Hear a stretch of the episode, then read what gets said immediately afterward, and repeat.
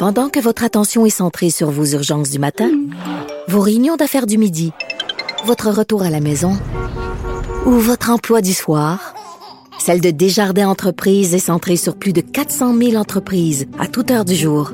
Grâce à notre connaissance des secteurs d'activité et à notre accompagnement spécialisé, nous aidons les entrepreneurs à relever chaque défi pour qu'ils puissent rester centrés sur ce qui compte, le développement de leur entreprise.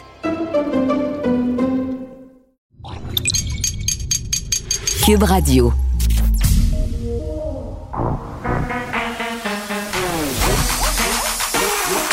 Elle a une opinion sur tous les sujets.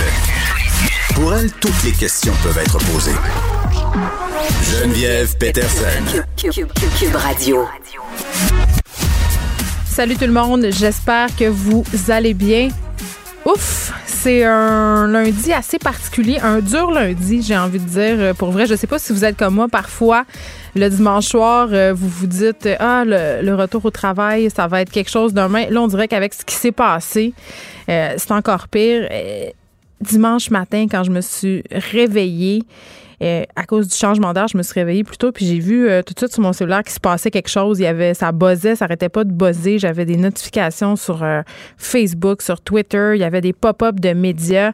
Et là, un peu comme vous, j'imagine, je me suis réveillée pour me rendre compte qu'il s'était déroulé une histoire absolument d'horreur. Et là, sans faire de mauvais jeu de mots, cette histoire-là s'est passée le soir de l'Halloween. Une personne déguisée, vous le savez, habillée en habits médiévaux, qui s'est promené dans le Vieux-Québec et qui a tué des gens euh, avec une épée, un, katana, un sabre japonais tué deux personnes, Suzanne euh, Clermont et François Duchesne. Puis il faut pas oublier non plus les cinq blessés dans cette affaire-là.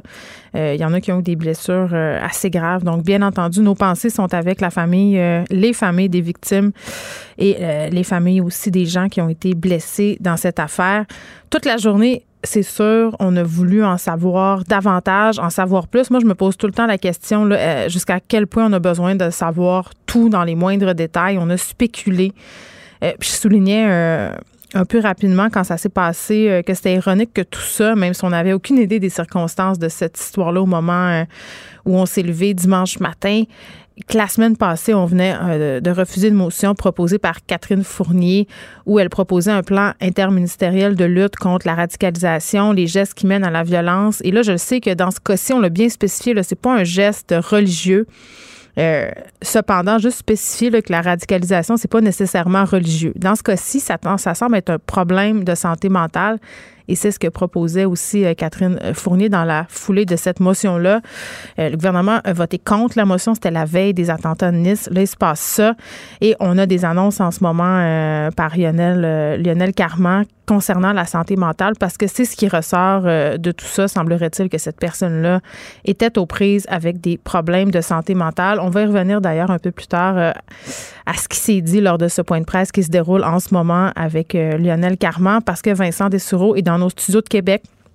Il va nous faire part des derniers développements aussi par rapport à ce qui s'est passé samedi soir et j'entendais le premier ministre se faire questionner ce matin en point de presse sur les mesures de confinement versus la santé mentale. Il y a une journaliste, je pense que c'était une journaliste du Journal de Montréal, qui lui a demandé, étant donné les circonstances, étant donné qu'en ce moment, euh, puis là on sort des événements de Québec, mais qu'à l'échelle de la province, on se questionne sur la santé mentale des gens.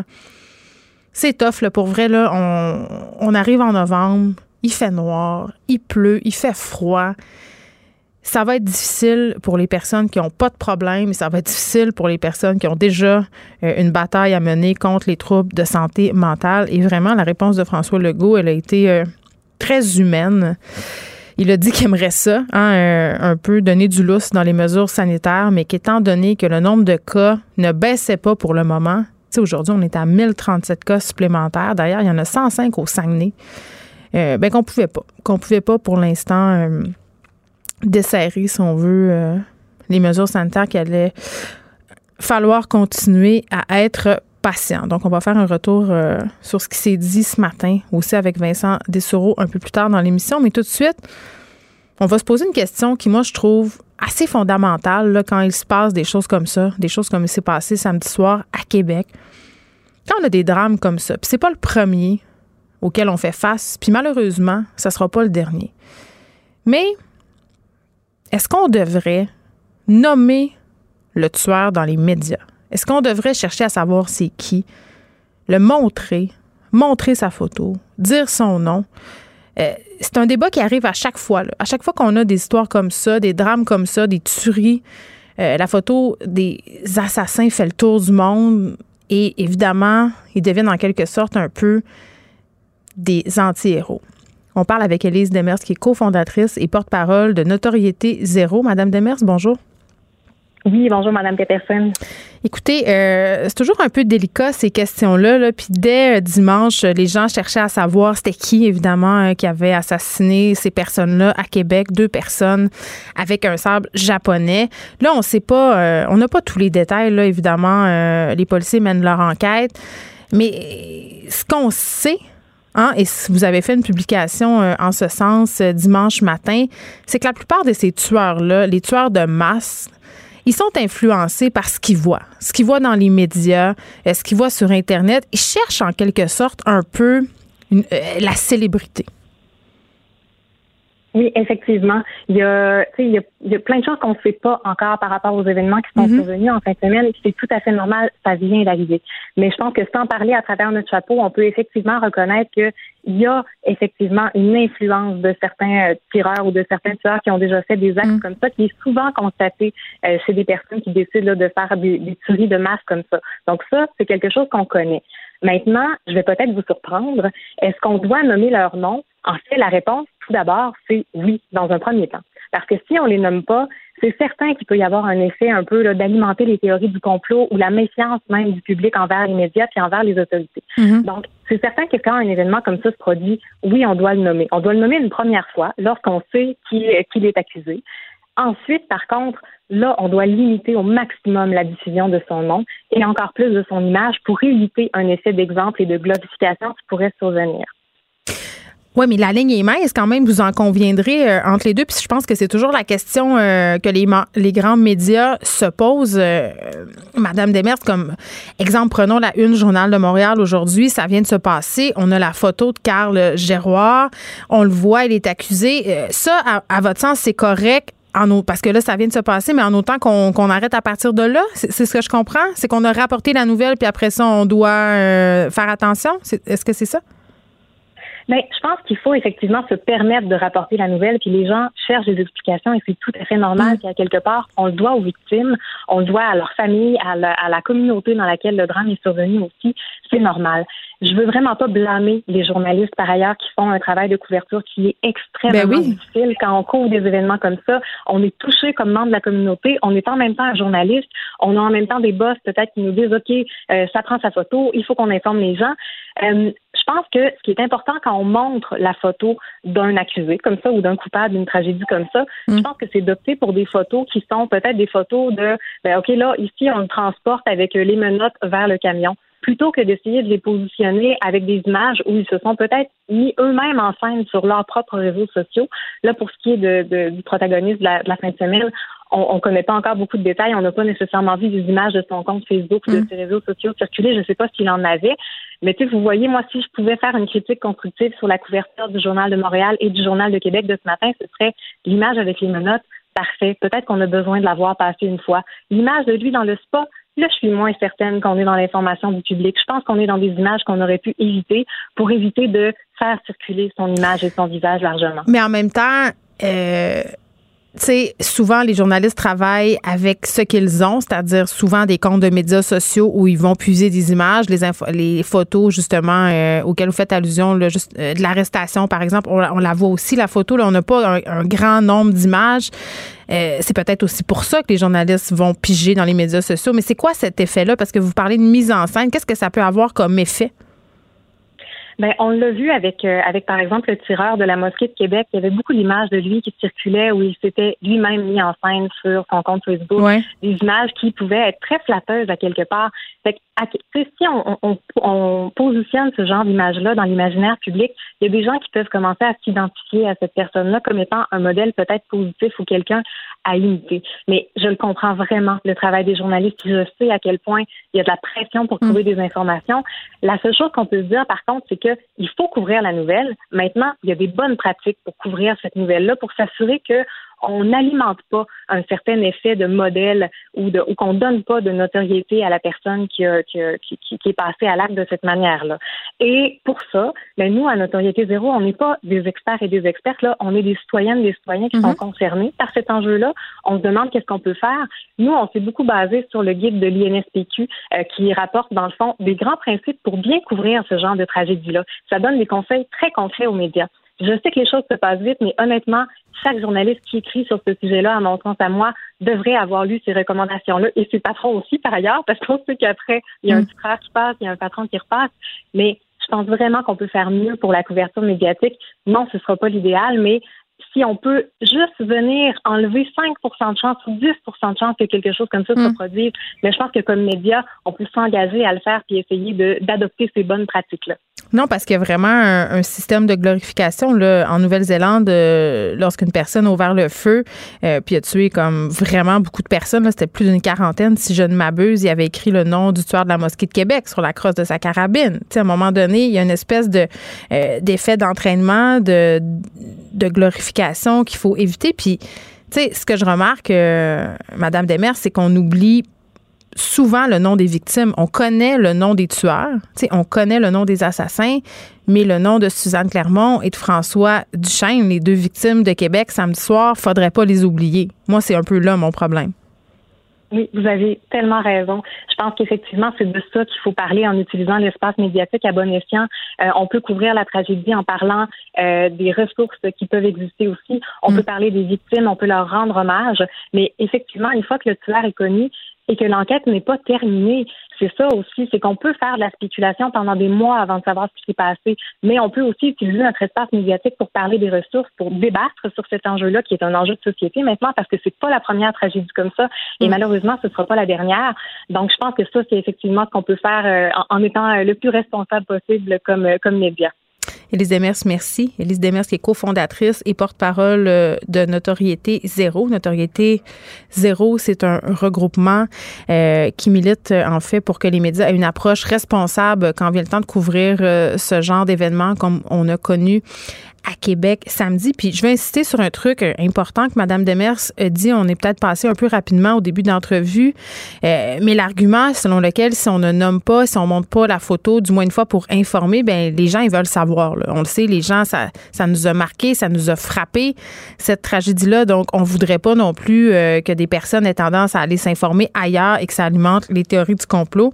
Ça c'est quand même assez important qu'on le souligne. Bon, évidemment on pourra pas juste parler de ce qui s'est passé à Québec aujourd'hui. On dirait que tous les autres sujets euh, me semblent indécents, mais quand même, euh, on va en aborder d'autres. Puis je vais tout de suite avec un truc qui a attiré mon attention. Tu sais, quand on veut se faire plus catholique que le pape, des fois, ça vient nous rechercher par en arrière. Et je vous parle euh, du costume d'Halloween de Safia Nolin. OK? Safia Nolin qui a dû présenter ses excuses pour son costume d'Halloween. Et là, ça me fait rire, mais ça m'a un peu fait rire jaune, cette histoire-là, parce qu'on le sait, Safia Nolin, elle avait pris une pause des médias sociaux euh, dans la foulée de l'affaire Marie-Pierre Morin, là, parce que Safia Nolin était bien écœurée de se faire écœurer sur les médias sociaux. Et Safia Nolin, quand même, a fait plusieurs sorties pour parler de l'intimidation dont elle faisait l'objet, euh, pour parler aussi de la façon dont elle était souvent vilipendée sur les médias sociaux.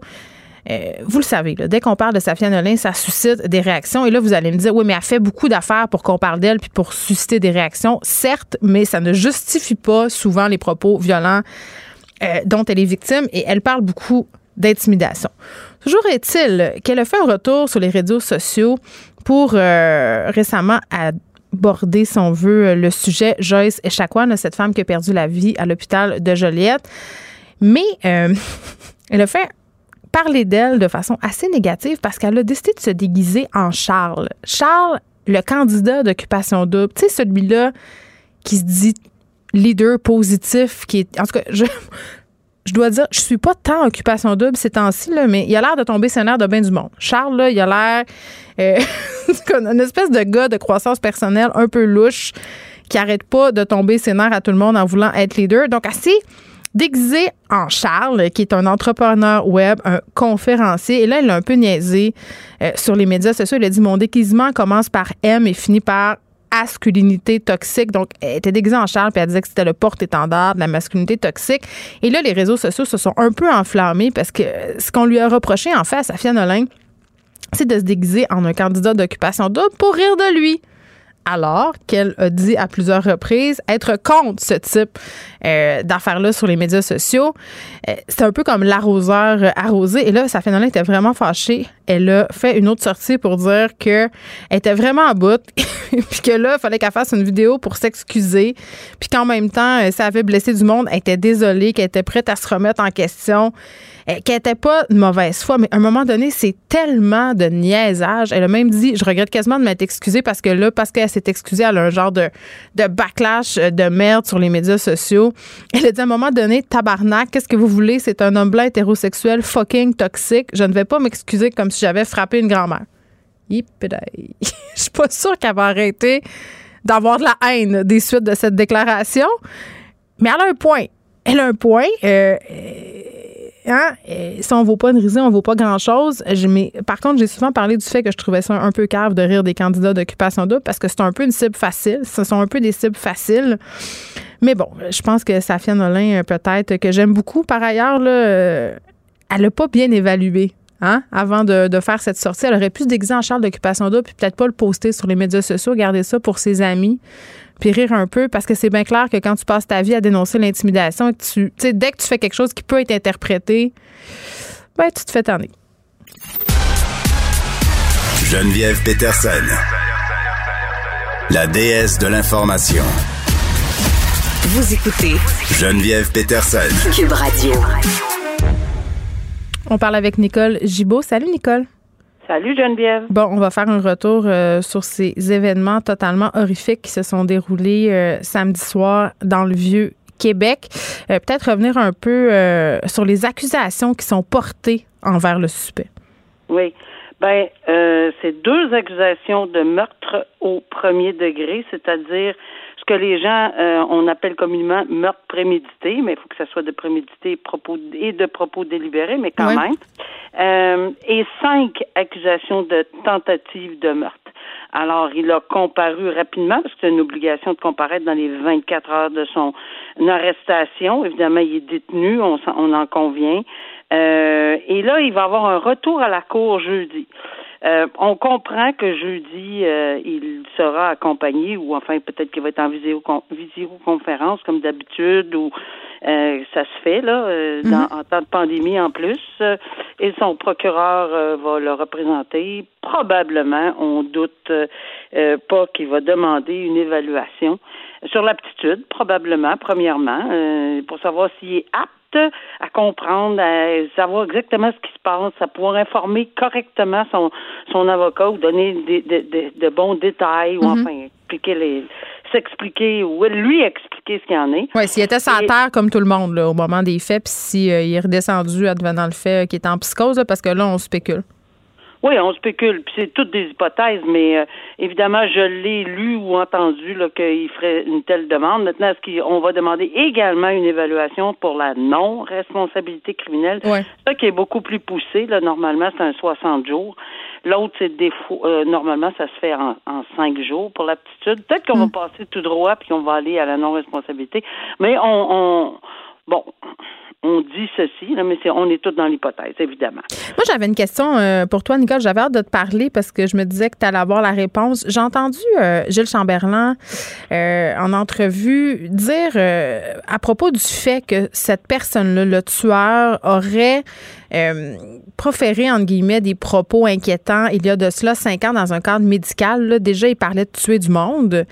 Puis ce qui soulignait, M. Chamberlain, c'est que les psychiatres, dans ces moments-là, n'ont pas la capacité légale de faire quoi que ce soit. Pour qu'ils puissent faire quelque chose, il faut que le passage à l'acte soit imminent. Oui, tout à fait. Il a tout à fait raison. Maintenant, il y a, contrairement à ce qu'on peut penser, il y a, les gens qui ont des problèmes de santé mentale. Et de un, ce n'est pas toutes des personnes qui vont commettre ces actes-là, parce qu'il y en a énormément qui sont très bien mhm. médicamentés, puis euh, ça peut arriver à n'importe qui. Une dépression fait partie de tout ça. Là. Alors, euh, euh, bon, ça, c'est une chose. Mais le docteur Chamberlain, quand il disait qu'il était lié au secret professionnel, c'est tout à fait exact. sauf si c'est un danger éminent Et c'est un danger là, là. Si dans son bureau, on lui dit moi, je pars tout de suite, j'ai mon AK-47 dans la valise et je m'en vais tirer tout le monde à telle place. Oui, il y a une obligation, un danger imminent de sauver la vie. Pour un mineur également, il faut qu'il dénonce. Comme tout citoyen, il faut qu'on dénonce si on sait que la vie ou la sécurité d'un enfant mineur mm. est compromise. Mais à part de ça, non. Maintenant, pour ce qui est des traitements, ben ça, ça va avec un patient. Mais l'autre volet que je voulais. C'est-à-dire quelqu'un euh, qui veut pas prendre ses médicaments, là, c'est ça à quoi tu fais référence? Non, le psychiatre va, va, faire des traitements avec son patient, etc. Mais ce que je veux dire, c'est que l'autre volet, c'est que si quelqu'un dans ta famille, dans nos familles, où euh, un médecin euh, voit dans son bureau quelqu'un qui représente, selon lui, un danger. Mais c'est sûr que la barre, elle est haute. C'est ça qu'il faut comprendre. La barre est haute, c'est compliqué. Puis là, il faut s'adresser pas aux tribunaux criminels. Mais moi, je l'ai fait à plusieurs reprises. On s'est adressé à moi quand je mettais mon chapeau de juge tribunal civil. Parce que le Code civil mhm. prévoit qu'on peut faire une demande euh, pour euh, évidemment mobiliser quelqu'un, l'envoyer dans un hôpital pour pas pour nécessairement pour y subir des traitements, mais pour être évalué. Alors l'évaluation psychiatrique, mais tout ça, ça brime la liberté. Euh, ça restreint la liberté, puis il faut être très, très spécifique. on ne veut pas revenir comme avant, à l'époque où on enfermait les gens dans des hôpitaux psychiatriques pour tout et pour rien je, siégeais en matière civile pendant une semaine, je pouvais avoir euh, hmm, au moins quatre demandes euh, euh, par jour dans ce genre-là, quatre, cinq, six demandes par jour. Et en ce moment, à Montréal, vous avez trois juges à plein temps qui siègent dans ces dans ce domaine-là et qui tous les jours entendent accordent ou non une ordonnance de de, de maintenir quelqu'un en milieu hospitalier pour des problèmes mentaux. dans quel cas on l'accorde? Ben, on l'accorde quand évidemment, il faut toujours être on faut s'appuyer sur la médecine. On est loin mm. d'être médecin. C'est ce que je disais régulièrement parce qu'ils ont des les, les, patients peuvent et ont droit tout à fait d'avoir des avocats et souvent ça se réglait par l'intermédiaire avec leur aide. Il faut dire que c'est souvent l'aide juridique et je salue le fait que dans ce domaine-là, ils, ils, ils aident beaucoup. Évidemment, quand ils sont certains que leurs patients ne devraient pas être hospitalisés contre leur gré, ils vont faire les représentations. Mais nous, on a mm. les psychiatres, on a les, on a, comme juge là, on a les rapports de psychiatres. Il faut s'appuyer là-dessus, il faut questionner. évidemment, évidemment, la décision est prise en fonction de tout ça. C'est pas, c'est, ça, chaque cas est un cas d'espèce. Il y a des gars tellement, des cas tellement borderline, Geneviève, que des fois je me dis, mais comment ça se fait qu'on demande euh, l'hospitalisation? Oups, j'écoutais le psychiatre ou je, je, lisais les notes, puis je faisais oh ok, je comprends. L'autre, c'est toujours deux normalement. C'est pas normalement, c'est la loi qui le dit. Alors, on pouvait maintenir ou enlever la liberté pour maintenir un établissement pour 21 jours, renouvelable, mais en autant qu'on a de sérieux motifs et sont représentés par. Il y a une loi sur la protection des gens qui ont des problèmes mentaux. Il y a le code civil, c'est complémentaire. Alors, c'est très bien encadré. Là, on a des problèmes, c'est après. Comment on fait pour euh, maintenir le tout en place, puis dans un dans un bon encadrement, puis tu sais, si au travail on, on permet aux gens d'avoir quatre sessions avec un psychologue, mais ta convention ou quelque chose ne permet pas cinq. Puis tu en as besoin de dix. Non, mais c'est comme le c'est comme le premier ministre le disait tantôt, même si on injecte euh, plein d'argent dans la santé mentale, on va en échapper. sais, ça, c'est indéniable. C'est sûr, c'est sûr. Mais maintenant, mettre les services et l'encadrement un peu plus disponibles et, plus gratuits, je pense que ça. aiderait beaucoup. Parce que les gens, ils, diraient pas, ben non, mais moi, ça rentre pas dans mon budget. Moi, je suis pas capable de me payer un psychologue. c'est cher, là. C'est 100, c'est 100 dollars euh, en moyenne une rencontre avec un psy. Euh, faites le calcul, là, si vous le voyez à chaque semaine, euh, c'est un terme de char, là. Est-ce que. Puis pas, un, pas un petit char. oui. Est-ce qu'on peut éviter toute action comme on a vu en fin de semaine, absolument pas. Mais est-ce qu'on peut peut-être mieux aider? Euh, et en temps de pandémie, on est on est exacerbé par ben différentes situations. Il n'y a pas d'emploi pour plusieurs personnes. Les jeunes sont plus à la maison. C'est, tout le monde est dans la même bulle. C'est beau. Puis déstigmatiser aussi, Nicole, parce que si la maladie mentale était moins tabou, peut-être qu'il y a des personnes qui iraient chercher de l'aide plus facilement, c'est-à-dire qui se rendraient moins loin. Très euh, bon point, parce que il y a ça aussi, souvent, les gens veulent pas le dénoncer, ils osent pas. Euh, ils osent pas dire que ah, ça va pas bien. Ben oui, oser le dire, ça va pas bien. Parce que savez-vous quoi, ça peut aller très, très, très, très bien quand on l'ose le dire. Mm. Puis après ça qu'on se prend en main, c'est incroyable ce que ça peut faire comme différence. Alors, euh, en terminant, je veux juste dire, j'ai une anecdote. Moi, en civil, euh, c'est pas une anecdote, c'est un cas vécu. C'est un père qui est venu pour euh, interner son fils en larmes et, et là là. amour pour lui. Et je l'ai rencontré il y a quelques années passées, qui m'a remercié et qui s'est remercié d'avoir agi comme ça, que moi j'ai avalisé, j'ai accepté évidemment avec les rapports. Hmm. Aujourd'hui, son fils est très bien. Il a une belle vie, il fonctionne très bien, mais il a, agi, puis ça a été dur, là, Geneviève. Là. Mais non, mais j'imagine très bien. Puis tu sais, quand, quand as un enfant qui est aux prises avec des troubles de santé mentale euh, très graves, euh, tu sais, à un moment donné, tu plus capable de le contrôler. La force physique de l'enfant rentre en ligne de compte. Tu sais, il y a la mère euh, du tueur de Québec là, qui a fait une sortie dans les médias pour dire qu'elle était absolument dévastée par les gestes de son fils. Tu sais, à un moment donné, ces parents-là aussi besoin d'accompagnement tu sais, ça doit tellement pas être évident. Moi, j'en connais dans mon entourage proche une, une, mère dont le fils est schizophrène et ça a été excessivement compliqué pour elle euh, et d'avoir des soins et de le faire euh, prendre ses médicaments. Tu sais, c'est un combat de chaque jour. Donc, c'est vrai, tu fais bien de le souligner, c'est loin d'être évident. Puis, on a une responsabilité collective aussi, s'occuper de sa santé mentale à soi, mais s'occuper aussi euh, si quelqu'un autour de nous ne va pas bien. Tu sais, à un moment donné, ça fait partie. On a la chance d'être encadré avec des familles. Il y en a qui sont complètement seuls ça, c'est encore plus désolant. Nicole Dubon, on se reparle demain? Merci. Oui. Au revoir. Pendant que votre attention est centrée sur vos urgences du matin, vos réunions d'affaires du midi, votre retour à la maison ou votre emploi du soir, celle de Desjardins Entreprises est centrée sur plus de 400 000 entreprises à toute heure du jour. Grâce à notre connaissance des secteurs d'activité et à notre accompagnement spécialisé, nous aidons les entrepreneurs à relever chaque défi pour qu'ils puissent rester centrés sur ce qui compte, le développement de leur entreprise.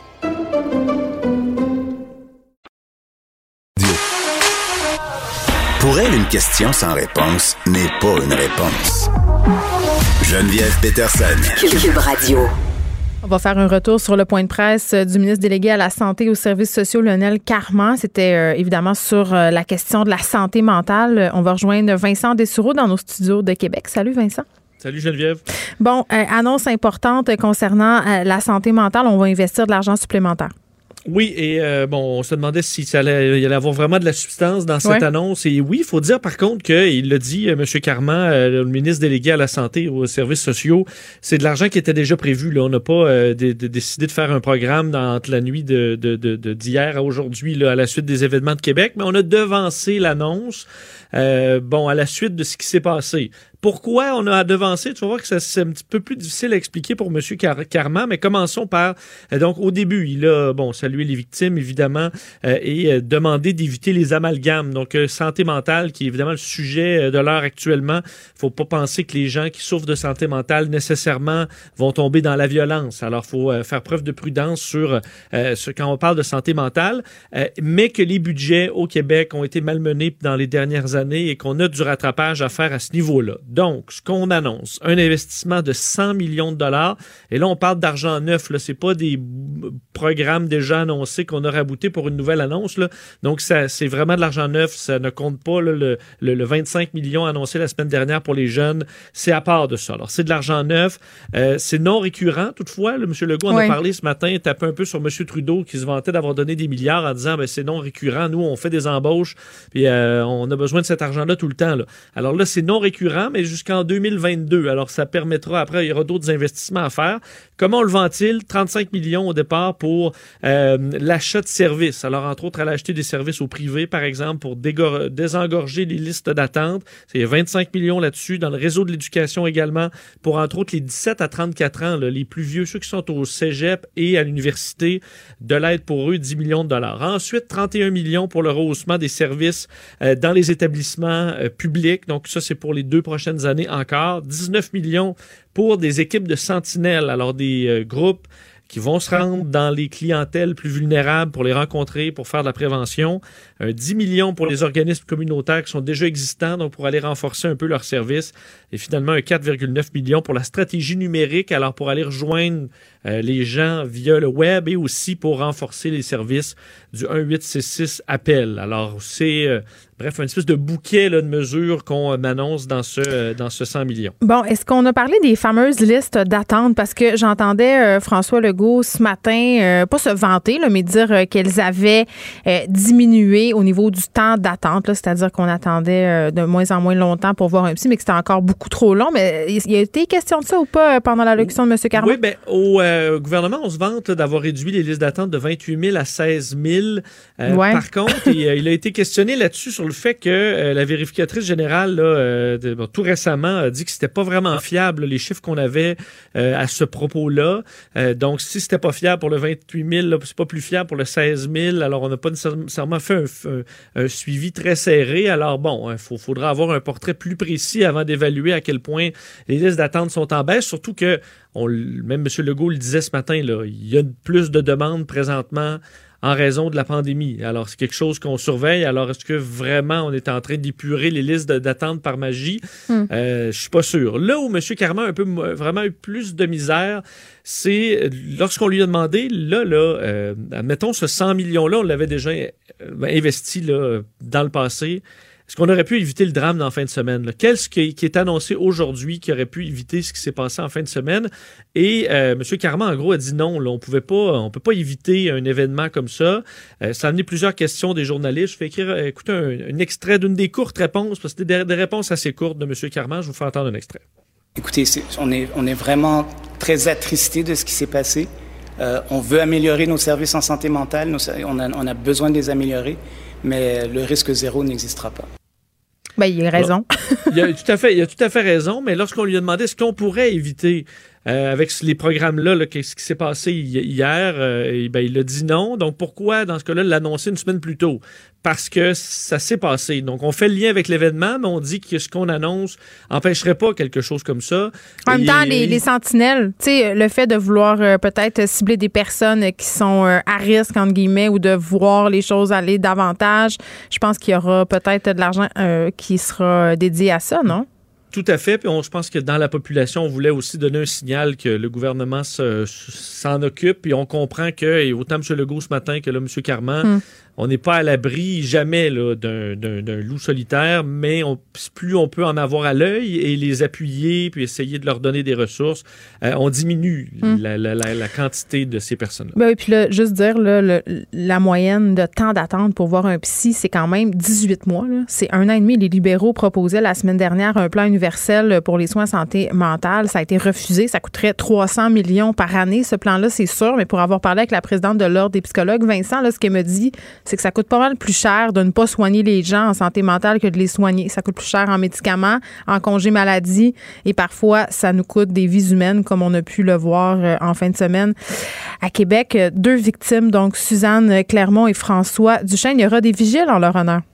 Euh, oui, et ça commence. Mais d'ailleurs, euh, une parenthèse sur le fait, je suis retourné sur les lieux euh, dans la dernière heure et bon, presque tous les, il y a presque plus de policiers là, à part qui circulent dans les rues là, de façon plus importante, mais sur place, il y a presque plus rien, sauf devant la demeure euh, de Madame Clermont, où encore, là, quand je suis passé, les gens allaient porter, là, je au moins trois personnes allaient porter euh, des bouquets de fleurs. Donc là, il y avait un petit bac là, qui, était, qui avait quelques fleurs hier, et là, c'est vraiment, ça déborde avec des chandelles.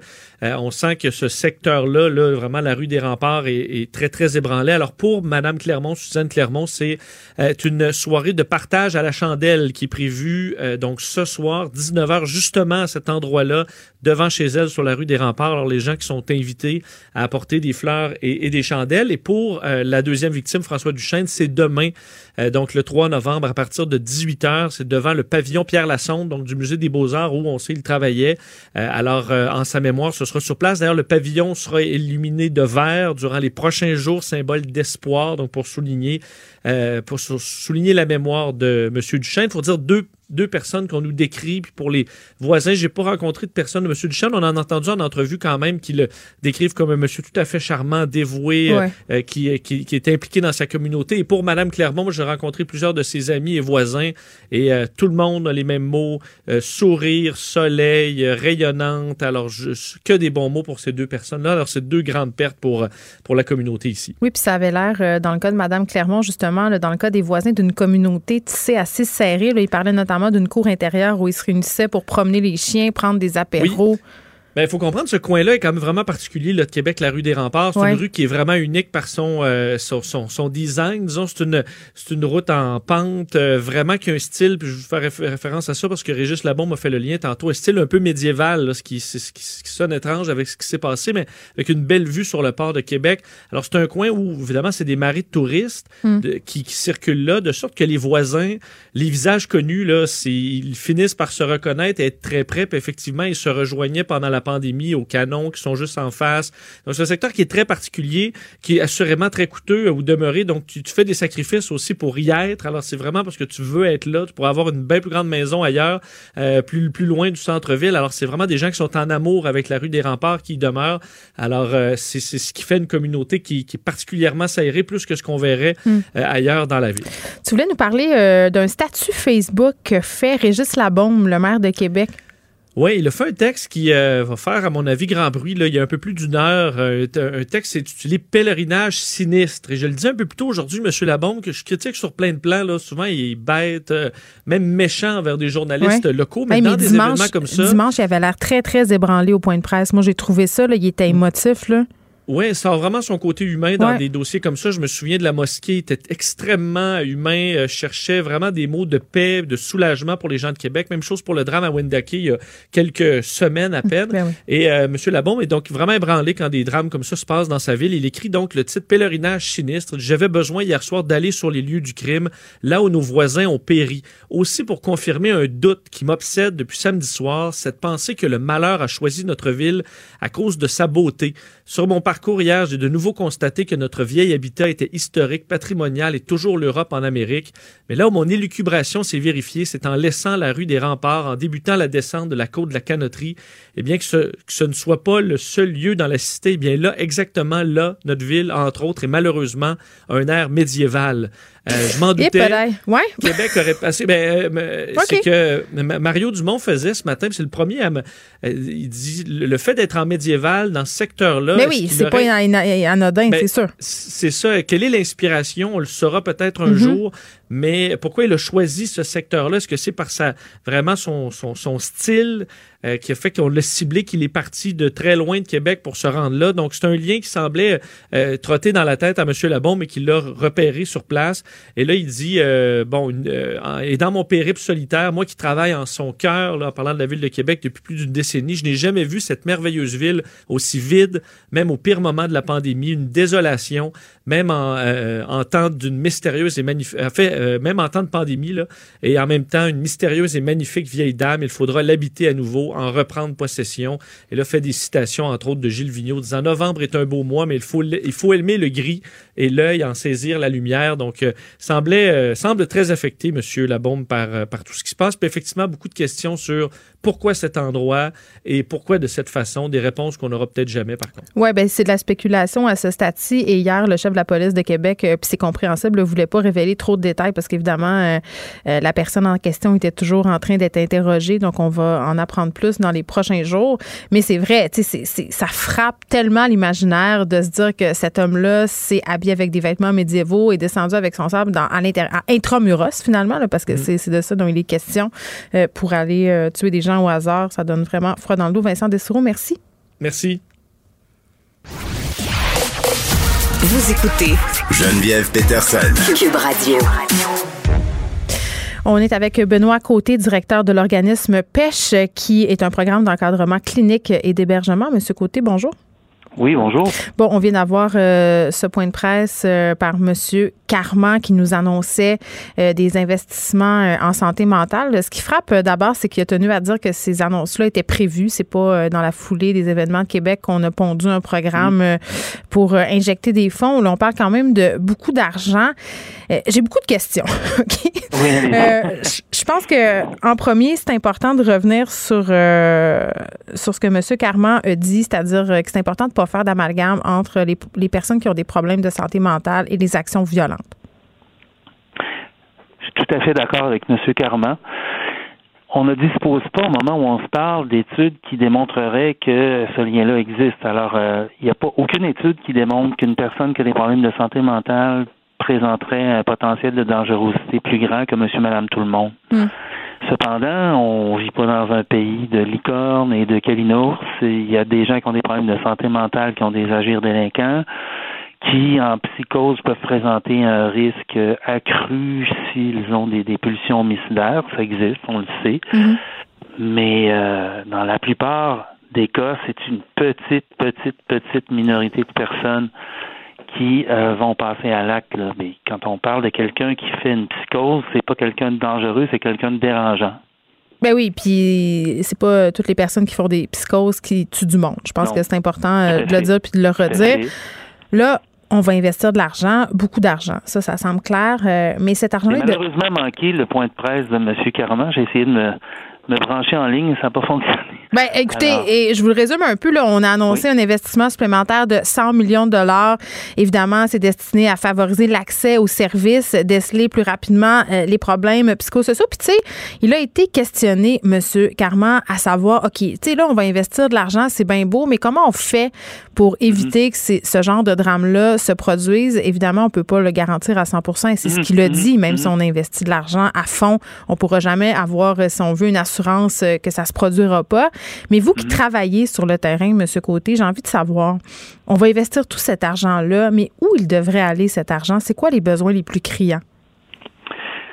Je vais vous donner un exemple. Depuis une vingtaine d'années, c'est un peu comme le secret de la caramel. c'est le travail qu'on fait avec les policiers de la ville de Québec, le SPVQ. Euh, au jour d'aujourd'hui, là, euh, on fait près d'une dizaine d'interventions par jour en situation de crise psychosociale ou psychiatrique avec le, les policiers, les patrouilleurs de la Ville de Québec. Mm-hmm. Évidemment, il y a une montée de ces besoins euh, des citoyens qui sont plus fragiles en période de pandémie. Mais notre service est financé par une partie par la Ville de Québec, une partie par le CIUS, la capitale nationale. Mais on pourrait en faire beaucoup plus si on avait de meilleurs budgets. Donc, on, a inventé une pratique euh, qui lie euh, l'expertise d'un organisme communautaire qui s'appelle Pêche, mais son expertise est psychosociale, avec des policiers pour l'aspect sécuritaire aussi dans certaines situations. Mais euh, tout ça, il faut que ça soit financé. Ça coûte, euh, ça coûte des sous à faire fonctionner. Et euh, ce genre de service-là, je parle pas juste pour pêche, mais il y a un, organisme qui s'appelle à Québec le Centre de crise de Québec, c'est un organisme communautaire qui fait de l'intervention de crise. On devrait financer davantage les places d'hébergement, les intervenants, les les équipes euh, mobiles, etc. il faut que ça soit récurrent parce que les investissements, c'est ça le problème souvent, c'est que c'est un, une fois on donne l'argent, puis après ça on n'a plus d'argent pour payer. Voilà, et c'est un, peu ce que disait M. Legault dans son point de presse euh, de ce matin en disant ben nous, euh, on a besoin par la péréquation d'argent supplémentaire du fédéral pour payer des services de, de santé de, de, nature récurrente, effectivement. Parce que depuis que le COVID est commencé, c'est on reçoit des sous euh, qui sont non récurrents là, jusqu'au 31 mars prochain.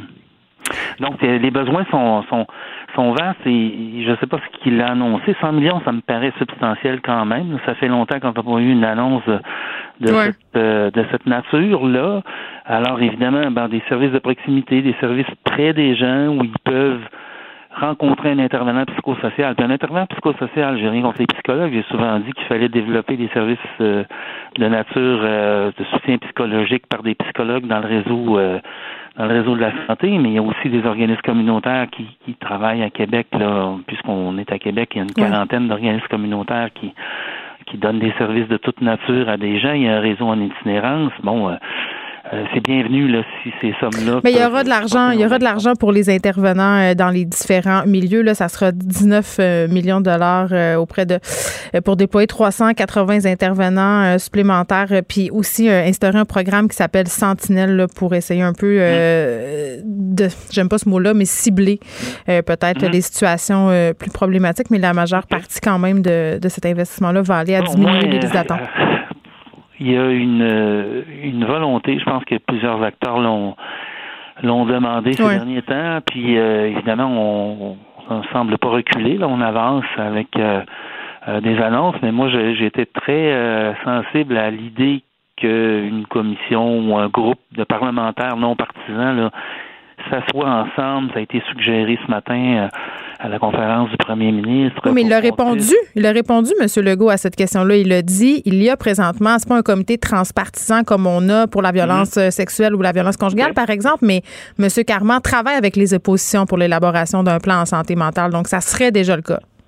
Oui, parce que vous savez qu'en 2020, il y a un plan le plan de, de, santé mentale qui vient à échéance, c'est des plans quinquennaux là, qui ouais. duraient euh, cinq ans, donc il y en a un autre à construire. Donc, euh, je pense que l'occasion est, est bonne là, de, de, de s'asseoir puis de, de réfléchir parce que c'est bien les services psychosociaux de première ligne, mais en même temps, il y a toutes sortes de composantes là, qui, qui rentrent en ligne de compte, des déterminants de santé importants que sont le logement social subventionné pour les, les, clients, les clientèles marginalisées. Il y, a, il, y a, il y a, un ensemble de besoins pour prévenir l'itinérance, pour sortir les gens de la rue. Euh, ça aussi, ça fait partie d'un sentiment de sécurité dans les villes. Là, si finalement euh, il, y a, il, y a, plein d'itinérants un peu partout dans la ville, ben, sans qu'ils soient dangereux, les personnes peuvent être dérangeantes, ça, ça vient influencer sur le sentiment de sécurité publique d'une ville. Ben, d'un côté, merci qui est directeur euh, du pêche.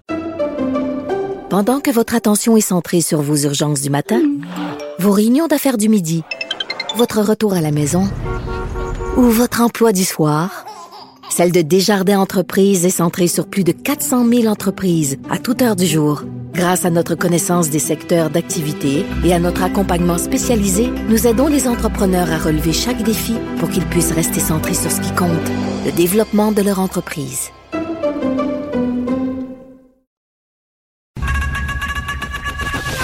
Geneviève Peterson. Une animatrice pas comme les autres. Cube Radio. Comment les policiers agissent lors d'une attaque comme celle qu'on a connue euh, samedi à Québec, quand même une chasse à l'homme qui a duré deux heures et demie. J'en parle avec Daniel Cléroux, qui est analyste en intervention policière. Monsieur Cléroux, bonjour. Bonjour, Mme Peterson. Bon, évidemment, euh, je pense que c'est une évidence. Là, c'est pas tous les jours qu'on fait face à un appel comme ça. Quand on est policier, euh, les services de police euh, font pas souvent face à ce type de situation-là. Mais nonobstant ça, j'imagine qu'on les prépare, nos policiers, pour intervenir sur ce type de scène. Comment on les prépare? Écoutez, comment on les prépare? je pense qu'on n'est jamais prêt à voir ce genre de scène-là. comment on les prépare? C'est sûr qu'il y a une formation qui est donnée aux policiers pendant trois ans, mais encore là, euh, justement, j'écoutais euh, le ministre de, de Mme Guilbeault cette semaine qui disait euh, nos policiers font face à des problèmes de santé mentale et ils sont pas c'est pas leur job de faire ça, c'est pas leur job, ils sont pas formés dans ce sens-là. On a une base, oui, on a des cours de base par des psychologues qui nous aident un petit peu à comprendre, mais le traumatisme chez l'humain, il y a personne qui contrôle ça, les policiers en sont pas différents. La seule différence, c'est que je pense que lorsqu'on arrive sur ces, sur ces scènes-là, on, est, on tombe un petit peu dans un autre état d'esprit où ce qu'on fait notre job, c'est après le problème. C'est après que la scène est terminée. C'est que là, on redevient à la normale, on devient monsieur tout le monde ou madame tout le monde. Et évidemment, des fois, il y a des, il y a des euh, séquelles. Malheureusement, il y a beaucoup de policiers qui n'en parlent pas parce qu'ils ont peur d'être euh, stigmatisés, de se faire dire qu'ils sont faibles. Mm. Puis des fois, on, on, on voit les, le problème ressurgir quelques, quelques temps plus tard. Oui, le chef de la police euh, de Québec, Robert Pigeon, d'ailleurs, le souligné hein, en point de presse dimanche. Il a dit qu'il y a des policiers qui forcément resteraient marqués des images euh, qu'ils ont vues samedi. Euh, il a d'ailleurs salué la gestion du SPVQ lors de l'intervention de samedi soir qui a duré, je le rappelle, deux heures et demie. Là. oui. Peut-être un peu nous refaire le déroulement de la situation, Monsieur Clérou. la police qui a demandé aux citoyens de rester rester à la maison parce qu'au début, on ne sait pas. Hein. On ne sait pas qu'est-ce qui se passe. On a peu d'informations. Effectivement. Et là, on savait pas à ce moment-là si le tueur agissait seul ou s'il avait un complice. Comment on avance euh, au niveau policier dans ce type d'opération-là? Bon, d'abord, il faut comprendre que lorsqu'on fait une opération ou qu'on cherche un suspect, les policiers, on a une règle de base qui nous est enseignée dès nos premières semaines de formation. Toujours la règle du 1 plus 1. Ça veut dire, s'il y en a un, il peut en avoir un autre. Est-ce que cette personne-là, elle a agi seule? Donc, à partir du moment qu'on ne sait pas combien il y a de personnes et qu'on n'a pas vraiment déterminé l'ampleur euh, du problème, mais on peut considérer qu'il pourrait avoir une autre personne impliquée. D'autant plus que dans le cas où on parle, peut-être qu'au début, ils n'avaient pas immédiatement trouvé euh, le suspect, parce que ça a pris quand même quelques minutes. Mm-hmm. Donc, il faut présumer qu'il peut, être, il peut y avoir quelqu'un encore dans les environs. Donc, on demande aux gens de rester dans leur domicile ou encore de nous donner de l'information s'il voit quelque chose d'anormal ou de suspect. Moi, je me posais la question, évidemment, parce que je lisais euh, ce qui s'était fait dans les médias sur cette fameuse nuit-là. Et on voyait mhm. euh, dans les différents reportages des captures d'écran citoyennes de gens qui suivaient ce qui se passait, les opérations policières, qui disaient, moi, j'ai vu ci, j'ai vu ça. Puis je me disais, écoutons, est-ce que ça peut nuire aux policiers, les fuites comme ça citoyennes sur les médias sociaux? Parce qu'il s'est échangé pas mal d'images. Moi, j'en ai vu passer, là, j'étais pas certaine. Oui. Effectivement, ben, dans certains cas, oui, ça l'amène, ça l'amène un problème. Mais le mhm. problème que ça l'amène surtout, c'est que c'est seulement des bribes d'informations que les gens diffusent. Et là, ça peut porter, euh, ça porte les gens à croire à peu près n'importe quoi. Ben des fois, il y a des interventions qui sont faites, et puis on s'aperçoit que ça n'avait pas du tout rapport avec l'intervention, mais les gens ont vu, oh mon Dieu, c'était peurant, c'est arrivé devant chez nous. Mhm. Euh, c'est toujours ça le risque de voir ces interventions-là. D'ailleurs, on a juste à regarder lorsqu'il y a des bavures policières ou des interventions musclées, on ne voit pas ce qui s'est passé avant, hein. on voit juste ce qui s'est passé pendant. Oui, vous voulez dire qu'on n'a pas le contexte général de l'intervention, c'est ce que vous voulez dire? Oui, c'est un petit peu ça, oui, c'est ça, tout à fait. Bon, euh, alors, Monsieur Cléroux, là, euh, parlons de la quand ils ont appréhendé le suspect, ils l'ont retrouvé au bout de deux heures et demie. Je pense qu'il était dans la, le coin du vieux port de Québec, dans le coin du port de Québec. Il était nu-pied, il était en hypothermie. Je ne sais pas s'il était désorienté. Mhm. on n'a pas beaucoup de, détails. Mais comment on appréhende un suspect comme ça? Bien, généralement, évidemment, les, policiers dont ils ont sans doute gardé une certaine distance avec la personne, d'autant plus qu'il était armé d'un sabre. Vous savez que quelqu'un qui a un couteau, dans ce cas-là, c'est un sabre, c'est encore plus dangereux. La distance sécuritaire est 21 pieds à peu près. Ah, quand même, hein? 21, 21 pieds, ça, c'est le temps de réaction du policier pour pouvoir euh, intervenir avant de se faire poignarder. Donc, c'est sûr qu'il y a eu une distance sécuritaire qui a été tenue entre le suspect et les policiers. Par contre, ce que je sais, c'est que le suspect n'a pas euh, porté de résistance. Hmm. Donc, euh, il semblerait que l'arrestation s'est faite de façon assez calme et sans violence. Puis j'imagine, puis vous le disiez tantôt, vous avez peu de formation sur les troubles de santé mentale. C'est un peu ce qui a été soulevé euh, depuis cette affaire-là à Québec, mais on en a parlé beaucoup aussi euh, dans les médias récemment, à quel point les policiers étaient en quelque sorte devenus quasiment des travailleurs sociaux, parce que quand on intervient auprès d'une personne comme mhm. ça, qui visiblement euh, peut-être a perdu le contact avec la réalité, c'est pas la même chose qu'aller appréhender un suspect qui a toute sa tête, qui a commis un autre sorte de crime. C'est pas, la, pas la même approche. Non, non, pas du tout, parce que on, on peut des fois on peut des fois s'attendre à une certaine réaction. Lorsqu'on arrête un moteur, on arrête un, quelqu'un de la mafia, on arrête quelqu'un qui est en train de commettre un vol, on a des, des, stéréotypes d'agissement de, que les gens ont et de façon générale, les policiers sont assez bien formés pour ça. Les gens qui ont un problème de santé mentale, on ne la connaît pas, la réaction. Et comme euh, docteur Chamberlain disait hier dans plusieurs entrevues, il dit quand ces gens-là deviennent comme euh, ils deviennent comme en transe. Il y a des gens, ils entendent des voix dans leur tête. Hmm. Et on ne sait pas si la voix qu'ils entendent dit que la personne devant elle est bonne ou est mauvaise. Et on l'a beaucoup connu lors, de ma jeune carrière, au début de ma jeune carrière. On rencontrait des gens qui avaient des problèmes de santé mentale. on disait, de quoi on nous parle? Là? Je comprends pas. C'était long avant qu'on comprenne ce qui se passait pour finalement ben, s'apercevoir que les gens étaient à problème. Rarement les gens sont violents, mais quand ils le sont, ils le sont comme cette personne-là l'était. Puis les euh, policiers maintenant, j'imagine, ont plus de formation. J'espère aussi euh, que ceux qui ont qui sont intervenus, pardon, euh, lors de cette scène-là vont avoir de l'aide parce que ça doit vraiment pas être évident. On n'est pas rentré dans les détails au point de presse, mais ça avait l'air particulièrement perturbant ce qu'ils ont vu. Ben, c'est évident que anciennement, on, on, laissait beaucoup les policiers venir demander de l'aide. Je sais que maintenant, le service d'aide aux employés fait des approches pour au moins savoir qu'est-ce qu'il y en a. Il y a ce qu'on appelait des, on appelle les, en, notre jargon, là, un débriefing d'opération, mm. où ce qu'on demande aux gens, comment vous filez, euh, euh, es-tu capable de continuer à travailler, euh, euh tu veux-tu en parler? Généralement, puis on va faire appel à plusieurs personnes pour pouvoir essayer de savoir si les policiers sont, euh, sont sont corrects pour continuer leur travail correctement. Très bien, Daniel Cléroux. Merci, qui est analyste en intervention policière. On faisait un retour euh, sur euh, comment les services policiers agissent euh, lors d'une attaque comme celle de Québec. Pendant que votre attention est centrée sur cette voix qui vous parle ici, ou encore là, tout près ici, très loin là-bas, ou même très, très loin, Celle de Desjardins Entreprises est centrée sur plus de 400 000 entreprises partout autour de vous.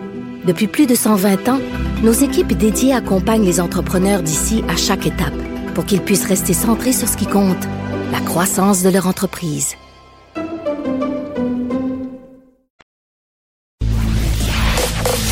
Vous écoutez Geneviève Peterson. Cube Radio. Le, le commentaire de Danny Saint-Pierre, un chef pas comme les autres. On va essayer de détendre un peu l'atmosphère, Dani. Détente. Non, Bonjour. c'est parce que là, on est dans ce qui s'est passé à Québec en fin de semaine depuis le début de l'émission.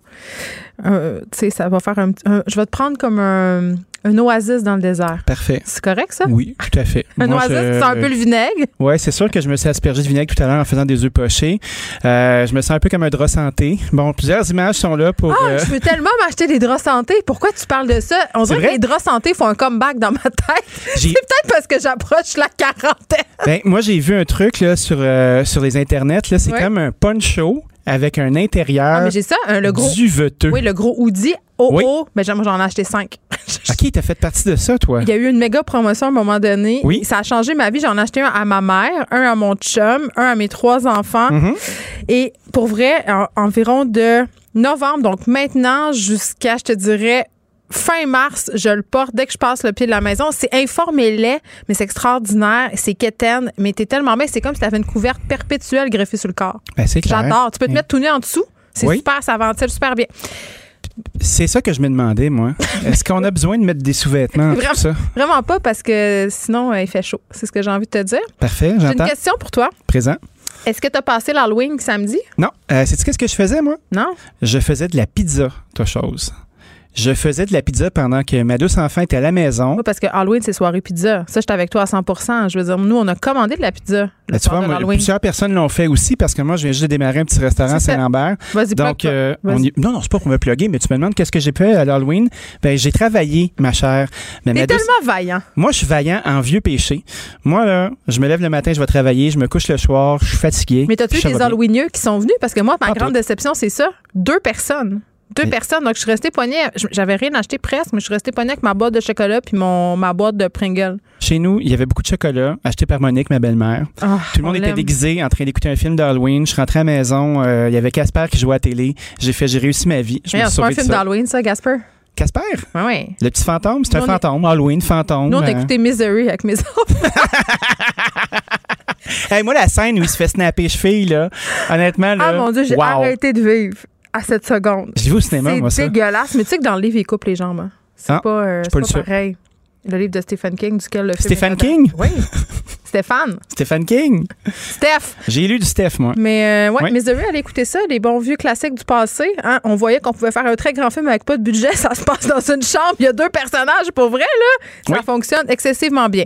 Bon, fin de la, la parenthèse Halloween Yes. Ce fut un échec. En ce qui me concerne, je pense que les gens étaient ailleurs, dans d'autres quartiers euh, plus cossus de la ville. Est-ce qu'il y a eu des investissements de bonbons faits chez vous? Bon, c'est Pierre-Yves qui a acheté les bonbons, là, fait qu'il n'a pas dû dépenser grand-chose. Je l'ai entendu rêver, moi, de, de, de prix rabais avant l'Halloween. Ah, moi, j'aimerais tellement ça. Hey, mais là, attends. Ah non, c'est pas vrai. La parenthèse, l'Halloween n'est pas finie. J'ai menti.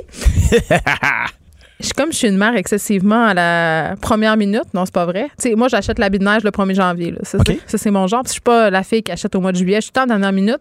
Le 31 octobre, j'étais euh, à l'épicerie le matin pour trouver une citrouille, des décorations puis des bonbons. Il n'y avait plus rien. T'es sérieuse? Plus aucune citrouille dans les étals, Dani. Plus aucune décoration dans le Scandale, stupeur et enrôlement. Ben ça aurait l'air. Parce que j'ai fait ma madame euh, fâchée, j'ai fait un tweet fâché mm-hmm, mm-hmm. en disant où s'en va le monde si les décorations Noël ont envahi les étals le 31 octobre, tu comprends?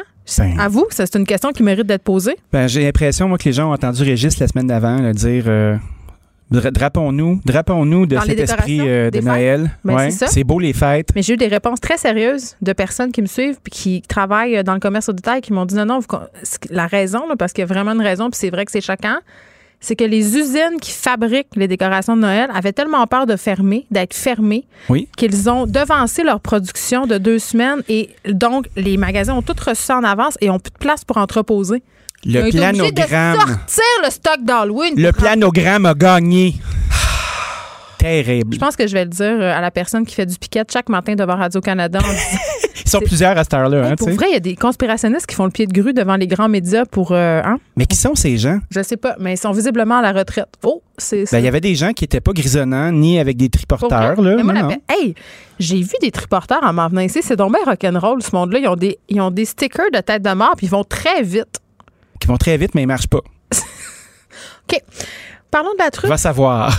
La truffe! Ah, écoute, je pense que ta chronique pourrait s'intituler du coq à l'âne. Oui, c'est ça. On parle de la truffe. Coq en pâte avec la truffe. Coq aux truffes. Là, toi, est-ce que là, il y a tout un. Autour de la truffe, les, avis sont partagés. Le recherchiste de cette émission et de ton émission, Frédéric Mockel, déteste la truffe, tout ce qui est à la truffe. Il dit que les gens se pensent bon avec ça. Il fait non, mais c'est moi qui parle, Fred. C'est pas toi. Si tu veux intervenir, ouvre le micro. Je pense que Fred se sent pas bien parce qu'on euh, confond peut-être huile de truffe et truffe. C'est ça. Exact. Moi, je trouve que la truffe, c'est une façon de me dire t'as réussi. T'as bien fait ça. quand, quand je vais au restaurant puis ça me coûte 150 pièces manger un bol de pâte au beurre avec de la truffe blanche dessus, je dis hostie que je suis bon. Je suis hein? vraiment bon. Je l'ai fait une fois. T'as atteint un certain niveau social. Ben je l'ai fait. Après ça, je me suis euh, je me suis accepté. Tu sais, c'est comme acheter du caviar au restaurant ça. Moi, euh, souvent j'aime ça aller au resto. Euh, là, je vais pas bien bien comme tu sais. Juste à dire. Mais quand il y a un service de caviar, je vais le faire. Je vais le faire parce que je travaille fort en sac à papier. Puis j'ai le droit. Ah, j'ai le droit. Ben oui, j'aime ça. J'aime ça. Je commande du caviar parce que j'aime ça. parce que c'est délicieux. Les vrais problèmes des vrais gens sur le plancher des bâches. Euh, moi, j'ai franchi le Rubicon quand j'ai acheté une fois des euh, chips aux truffes. Ah, là, là, truffes, ouais. là j'ai trouvé que c'était de l'abus. Là, j'ai trouvé que. Fred a le droit de juger. Là, me jugeait, mais je m'auto-jugeais. Je me disais, est-ce que je suis rendue la Josée Distasio des pauvres? Comprends-tu? Est-ce que je suis rendue là? Tu sais que José mange ses croustilles avec beaucoup de dignité. Hein? Une à la fois, fait tout, la bouche fermée. Ben oui, mais je le sais. C'est important. Suivre l'étoile. Telle est ma quête. La ah, truffe. Pour les gens qui connaissent pas la truffe à la maison, j'ai envie de vous en parler un petit peu. C'est un heureux mélange entre un caillou et un champignon. Ça se retrouve à, l'orée des arbres. Les chiens et les cochons sont entraînés pour les trouver. Euh, beaucoup d'Italiens ou de Français. Les chiens, euh, excuse-moi. Les chiens ou les cochons. juste qu'on revienne dans la Les chiens et les cochons sont entraînés. Pourrais-tu, pourrais-tu nous, non, non, non, nous en dire plus? Les petits cochons et les petits chiens, on les ah. entraîne à trouver cette odeur-là, qui est euh, qui, se compare à l'odeur du muscle de certains animaux. Donc ça pue la marde. Ça pue pas nécessairement la marde, ça sent le funk ou euh, le sexe lascif euh, dans un nez d'animal. Ça pue le métro au mois de juillet. ça sent pas l'autobus, ça c'est sûr. non? c'est très terreux. on appelle ça une belle odeur tertiaire. Moi, j'adore l'odeur tertiaire. Une odeur tertiaire. Dans le monde du vin, tu sais, les gens du vin, hein, ils ont des mots pour tout. qui font des boys clubs pour rire de madame? Oui, ceux-là qui appellent euh, l'odeur de pipi le buis. Ah! Oui, ben oui, ces gens-là. Fait qu'une bonne odeur tertiaire.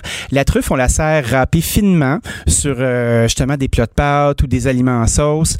Euh, c'est synonyme de grand. le kilo. Synonyme de grand luxe. c'est ce qui a codifié une bonne partie de la cuisine française des palaces du début du siècle dernier, la cuisine d'Escoffier. Ça sent très bon la truffe. Il y a de la truffe noire qui est plus subtile, qui est plus élégante, qui vient soit de la Bourgogne ou du Périgord, le Mélanosporum, ou de la truffe blanche qui vient d'Alba, qui elle sent le gaz d'avion et qui est vraiment délicieuse. Donc, c'est vrai que moi, une bonne pâte au gaz d'avion, j'adore ça. Ah, moi, du gaz d'avion, ouais, ça me rappelle euh, mes voyages au Grand Nord. et puis, euh, non, moi, ça me rappelle quand j'habitais euh, dans le Nord puis qu'on sniffait du gaz. Oups. Ouais, j'ai déjà vu ça, moi, des gens sniffer du gaz. Ça m'a fait une drôle d'haleine. Moi, une fois, ça m'a stylé dans les oreilles puis je l'ai plus jamais refait. Ah, j'ai tellement peur. Les ça, puis la fois où j'ai sniffé du tu sais, l'affaire de chaussures, là. Faut jamais faire ça. Jamais faire ça à la maison. Jamais. Mais les gens faisaient beaucoup de colle, moi aussi, à mon ah époque. du PCP, de la mescaline. oui, oui. Euh, Comment on est passé d'huile de truffe à, à sniffer de la colle? C'est les odeurs hein? tertiaires. Donc, les gens apprécient ça. La raison pour laquelle on parle de truffe aujourd'hui, c'est qu'il y a eu une découverte de truffe, une truffe qui vaut 3000 dollars le kilo, trouvée par une vétérane de la truffe qui habite euh, Pointe-aux-Trembles, chose. Hein? Et puis, cette truffe-là a été vendue à Truffe Québec. Des gens qui ont investi des sommes massives d'argent. Une truffe made in Québec? Une truffe made in Québec. La truffe des Appalaches. Et puis là, on va inoculer les sols, c'est-à-dire qu'on va frotter par terre la truffe pour qu'elle puisse faire des bébés et qu'il y ait des roches croisées avec des champignons au travers du Québec. Est-ce qu'on peut avoir une truffe du terroir? Est-ce qu'elle sent fort, la truffe? Je ne sais pas. Mais c'est là qu'on est rendu dans l'histoire et on vous garde aux aguets. Bon, on sait pas si ça goûte bon. Ben, je comprends. Écoute, c'est une truffe, ça doit pas goûter mauvais. Là. Puis il y a des truffes de Chine qui goûtent fuck all. Ça goûte rien du tout. Tu peux acheter de la truffe en boîte aussi. Puis ça, c'est pas bobo. Euh, la truffe, on peut la râper avec une microplane aussi, qui est comme une robe de menuisier. Là. Puis là, tu te fais une belle neige de truffe, tu manges ça. C'est bien le fun. OK. Il nous reste pas beaucoup de temps, mais j'ai quand même envie qu'on bitch un peu sur manger local au restaurant parce qu'il y avait une espèce d'infopub dans la presse. Oui. Oui, mais en même temps, je comprends que c'est louable. On, veut estampiller, si on veut, les établissements qui s'approvisionnent majoritairement ici, qui font un effort particulier avec ce fameux logo Aliments du Québec au menu. Puis mhm. ça, j'étais curieuse d'en parler avec toi en deux minutes parce que tu as toujours un petit scepticisme hein, par rapport à tout ça. Ben moi, j'ai quand même de mauvaise foi en partant. Je me dis, prove, Sur Aliments du Québec en général? En général, en général. Puis tu sais, je peux pas être contre la vertu, c'est bien Aliments du Québec, tout ça. On sait que le ministre de la Montagne, le 14 octobre dernier, a, des, offert 2,5 millions de plus aux 7,5 euh, millions déjà existants. Fait que là, ça fait 10,5 millions de dollars qui sont dédiés à créer une espèce de chapeau déjà existant, mais rebrandé, qu'on appelle Aliments du Québec. Fait que c'est Aliments fabriqués au Québec. C'est juste un projet marketing. Québec. Moi, je pense que c'est une, euh, un nouvel habillage marketing avec les plus vieilles idées du monde qui sont cuisiner avec des aliments locaux, c'est bon pour les producteurs. Des bonnes carottes prendre euh, des produits locaux, ça encourage l'économie. Puis tu vois, toutes ces affaires-là, on le sait déjà. On est d'accord. Ça serait quoi la deuxième étape? Où, où sont les 10 millions de dollars? Fait que là, on a pris du monde super crédible comme Arnaud Marchand, qui est un super chef, euh, qui était la première édition des chefs, euh, justement, qui était à Québec au restaurant chez Boulay. On a pris quelques producteurs, dont le Petit Mât, qui font de l'ail exceptionnel dans les cantons de l'Est. Puis on les a mis dans une, une, une infopub qui, qui dit à quel point c'est le fun cette affaire-là, qui parle des labels et qui invite les restaurateurs à s'inscrire, à s'inscrire à cette grande mouvance pour avoir un collant sur ta porte. Ça coûte pas d'argent. Fait que tu peux t'inscrire, puis si ton menu comprend 60% d'ingrédients faits au Québec, tu vas être correct. Puis après ça, tu peux mettre ton beau collant puis dire "Hey, moi aussi je suis dans ce club-là." Mais moi, j'aurais tellement j'ai vraiment hâte qu'on investisse l'argent qui va aller actuellement aux producteurs. Ben oui. Pas juste à faire des petits collants. C'est une hein? grosse campagne, cette affaire-là. Ça n'a pas été fait euh, par euh, la SDC euh, de, de là. sais, Cette affaire-là, là, ça a été fait par une grosse firme. sais, moi, le nom dans la rue, c'est LG2, là, sais, fait que ça n'a pas dû coûter 7 dollars. Ça a peut-être coûter 2 piastres, puis on va attendre notre collant Aliment du Québec avec impatience. Ben moi, peut-être qu'ils font des T-shirts. Moi, je suis un Aliment du Québec. J'ai été fait ici et je suis emballé correctement. Merci, Dani Saint-Pierre. Au revoir. Le, commentaire de François Lambert, un dragon pas comme les autres. Salut François. Salut Geneviève, comment ça va? Ben écoute, euh, j'ai connu de meilleurs lundi avec ce qui s'est passé en fin de semaine. Je te dirais que je pense que je suis pas la seule à dire que le moral est un peu euh, affecté par tout ça. Qu'est-ce que t'en dis? Ben écoute, c'est qu'est-ce qu'on peut faire? C'est complètement débile, c'est complètement triste, hmm. ces deux attentats-là. Euh, il dit à son médecin, c'est dans son rapport de médecin, mais qu'est-ce que le médecin peut faire? Tu Ben, il peut pas faire grand-chose. Ben non, c'est ça. on perd, on perd à gauche, on perd à droite. Il reste que c'est d'une tristesse inouïe. Tu vois quelqu'un qui se promène comme ça, tu penses c'est l'Halloween. Ben non, il, euh, il décapite en passant. Euh, je me demande, tu sais, à quel moment dans, dans la tête des gens que tu dérapes comme ça, que tu disais, moi, là, mon trip, c'est de vouloir tuer du monde le plus possible. Je ne sais pas si c'est juste euh, la, COVID qui, qui, amplifie la maladie mentale, mais là, on en voit de plus en plus des, euh, des cas un peu partout. Hein?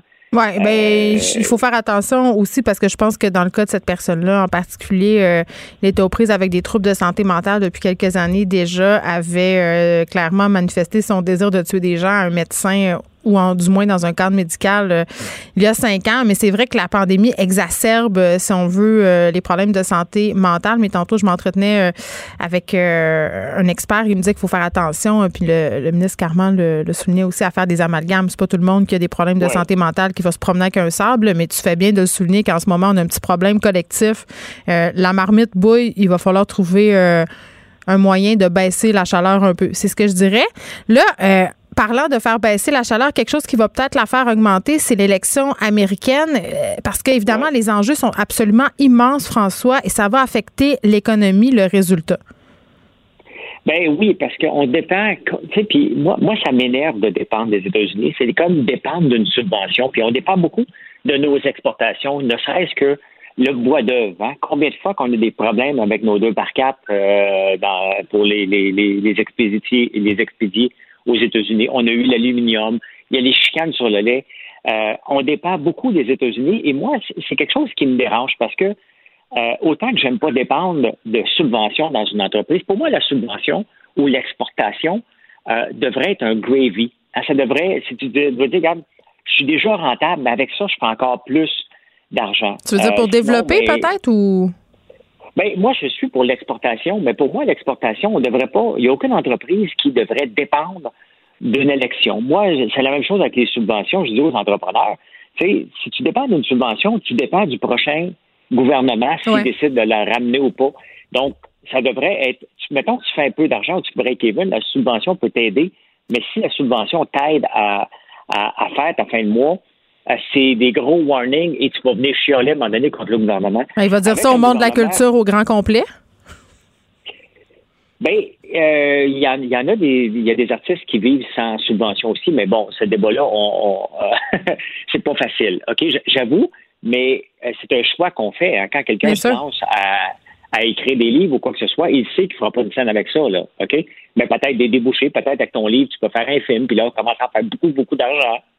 ça dépend. Il y a des gens qui vendent beaucoup de livres avant de faire des films. François, je te disais ça, mais on, oui, c'est pas, la c'est pas la majorité euh, des artistes, mais je faisais davantage euh, référence, euh, peut-être pas aux artistes eux-mêmes, mais bien aux organismes comme les maisons d'édition, les théâtres. Mais mais pour moi, ça, c'est différent parce que ça, c'est un investissement dans la culture. On parle d'entreprise euh, qui doit investir et qui dépend d'un gars. Là, maintenant, euh, bon, regardez, on va regarder les entreprises. Ici, le, le, le, cannabis est légalisé. Donc là, si c'est Joe Biden qui arrive, mm-hmm. là, les entreprises de cannabis, en ce moment, on le vend dans les voiles parce qu'ils disent, hey, lui, a, il a dit peut-être entre les lignes qu'il était pour légaliser au point de vue fédéral parce que le, le, le, cannabis est légalisé aux États-Unis, mais comme dans l'État du Colorado, c'était le premier. Et c'est pas là, il y a le même qui s'en vient. Donc, c'est État par État, mais la réalité, c'est que les banques sont une charte fédérale et les gens ne peuvent pas aller déposer de l'argent dans les comptes euh, qui, qui provient euh, du, du, de la vente de potes euh, dans des banques américaines. Donc, parce que c'est pas légal au point de vue fédéral. donc, donc, il y a des pans d'économie qui s'en vont. Le Biden a dit, OK, le pétrole, on met la hache là-dedans l'Alberta est en train de devenir fou. Trump, lui, c'est le contraire. Donc, l'élection en ce moment va dépendre. Et non seulement ça, c'est que si c'est serré, là, il va y avoir un chaos sur les marchés boursiers euh, solides. Regarde, un matin, les marchés boursiers sont partis en flèche, plus 500 points à peu près. Mm-hmm. Et là, ça a redescendu. Il y a tellement de nervosité. Puis moi, je suis le marché depuis 87, là.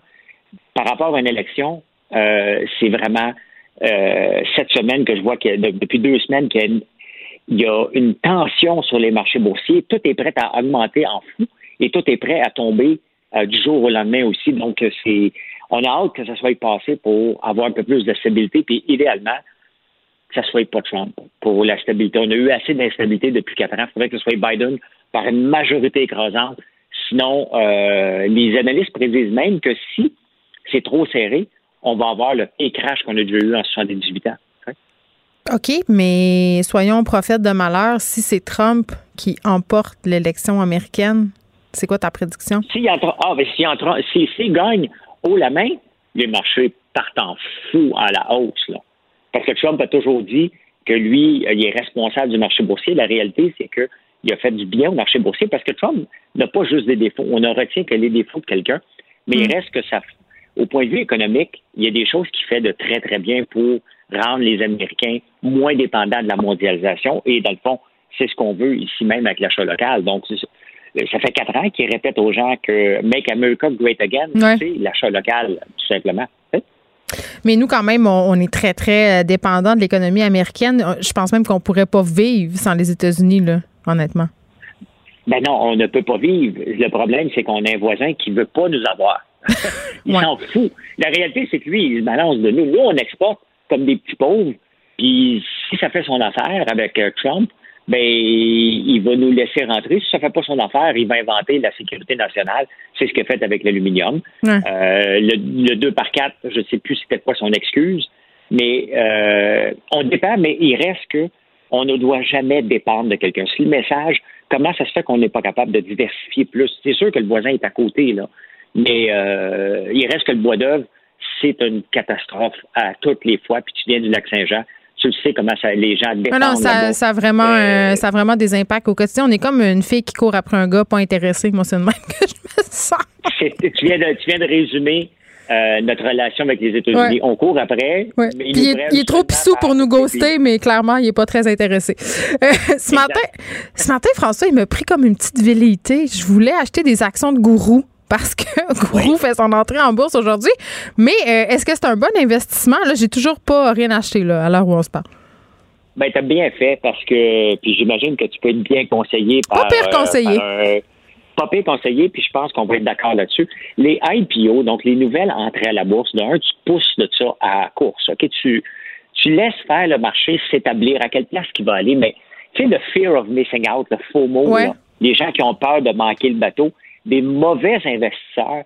Ils ont pris l'action à 5,45 puis l'ont monté presque à 10 aujourd'hui. Et là, elle est redescendue. Fait qu'il y a quelqu'un qui nous écoute peut-être, qui sent un petit peu loser parce que là, l'action, au moment où Non, mais c'est vrai. Et moi, je dis tout le temps, sauvez-vous, elle est à 8,55, elle est montée. Et la réalité, c'est que Gourou s'en va se battre en ce moment contre. Il se battait déjà. Mais là, avec l'entrée à la bourse, puis il dit qu'ils vont prendre cet argent-là pour aller aux États-Unis, il faut mm. qu'ils se battent contre Red Bull. Il faut qu'ils se battent contre Monster faut qu'ils se battent contre Coca-Cola qui a de la misère à se positionner depuis un an avec Coca-Cola Énergie. Il faut qu'ils se battent contre, euh, j'oublie les autres, mais ils rentrent dans un marché où ce que, tout ce qui compte, c'est le marketing. Puis comment tu vas être fort, plus fort après avoir bu euh, ton, ton énergie, ton, ton, ton drink énergie qui est gourou dans ce cas ici. on se rappelle, on n'a pas les mêmes moyens que Red Bull ici, là. Hein? Non, mais il y a toujours moyen de faire sa place. Mais moi, avant d'investir dans Red Bull, je veux voir comment ils vont se positionner au point de vue marketing, parce que ce n'est que du marketing. On n'a pas besoin de ça dans la vie, c'est le fun à là.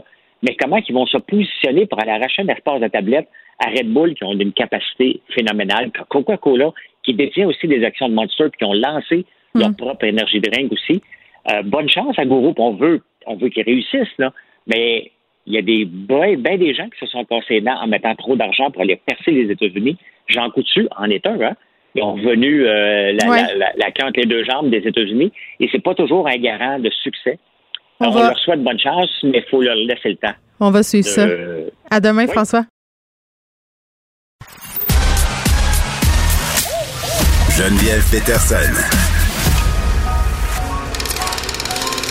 Elle réécrit le scénario de l'actualité tous les jours. Vous écoutez Geneviève Peterson. Cube Radio. Cube Radio. Cube Radio. En direct à LCN.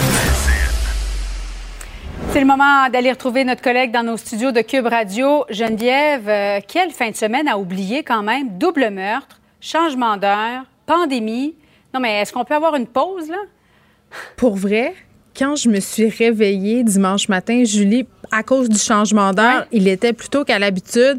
Et là, je fais comme je fais toujours. Et là, tapez-moi sur les doigts. Je sais que c'est une mauvaise habitude. Je suis comme ça. Puis là, je prends mon cellulaire pour voir un peu il est quelle heure. et là, je vois, tu sais, qu'il s'est passé quelque chose. Il y a des notifications.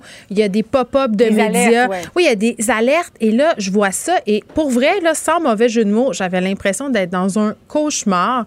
Je me suis dit, ben voyons, c'est impossible. Puis il fallait que je, a fallu que je relise les articles deux fois parce que là, je voyais un homme costumé, un épée. C'était le lendemain de l'Halloween. Meurtre à l'Halloween. C'est ça. Tout ça était digne d'un mauvais film d'horreur et pourtant, c'est arrivé pour vrai. Euh, puis ça soulève plusieurs questions. Tu sais, la semaine dernière, on discutait ensemble de santé mentale euh, dans la foulée de ce qui mhm. s'est passé euh, en France. Là, cette semaine, on, il se passe ça. Et là, on a une discussion à avoir, je pense, euh, à l'échelle du Canada au complet. D'ailleurs, M. Trudeau l'a bien dit tantôt qu'il était ouvert à avoir cette discussion-là sur la santé mentale parce que force est d'admettre qu'on a un problème. Euh, tantôt, je trouvais ça quand même intéressant que M. Carman, en point de presse, insiste sur le fait qu'il fallait pas faire d'amalgame, par exemple, parce que là, on parle de santé mentale, de santé mentale.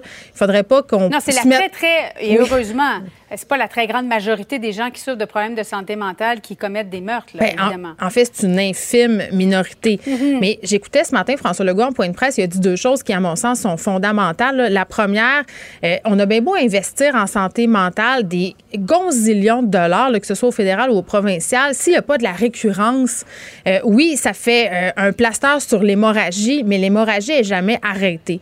Ça, c'est la première chose. Puis c'est vrai, parce que si on embauche des gens, à un moment donné, si on arrête les subventions, ben, ces gens-là, on n'a plus d'argent pour les payer. Donc, on se retrouve un peu euh, au, moins, au, même point, si on veut. Euh, puis non, et là, on annonce 100 millions de dollars, mais sauf qu'on est un peu plus vulnérable en ce moment avec la pandémie, là, quand même. Bien, oui, on annonce 100 millions de dollars, puis il faut se demander, euh, cet argent-là, il va aller où?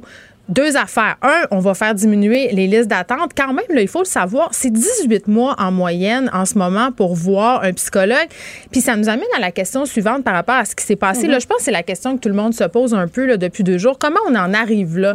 Comment une personne peut en, en, arriver un beau soir à aller se déguiser, à prendre un épée, un katana, puis à aller euh, s'en prendre à des innocents dans le Vieux-Québec? partir de chez lui, Sainte-Thérèse, faire euh, deux heures et demie de route.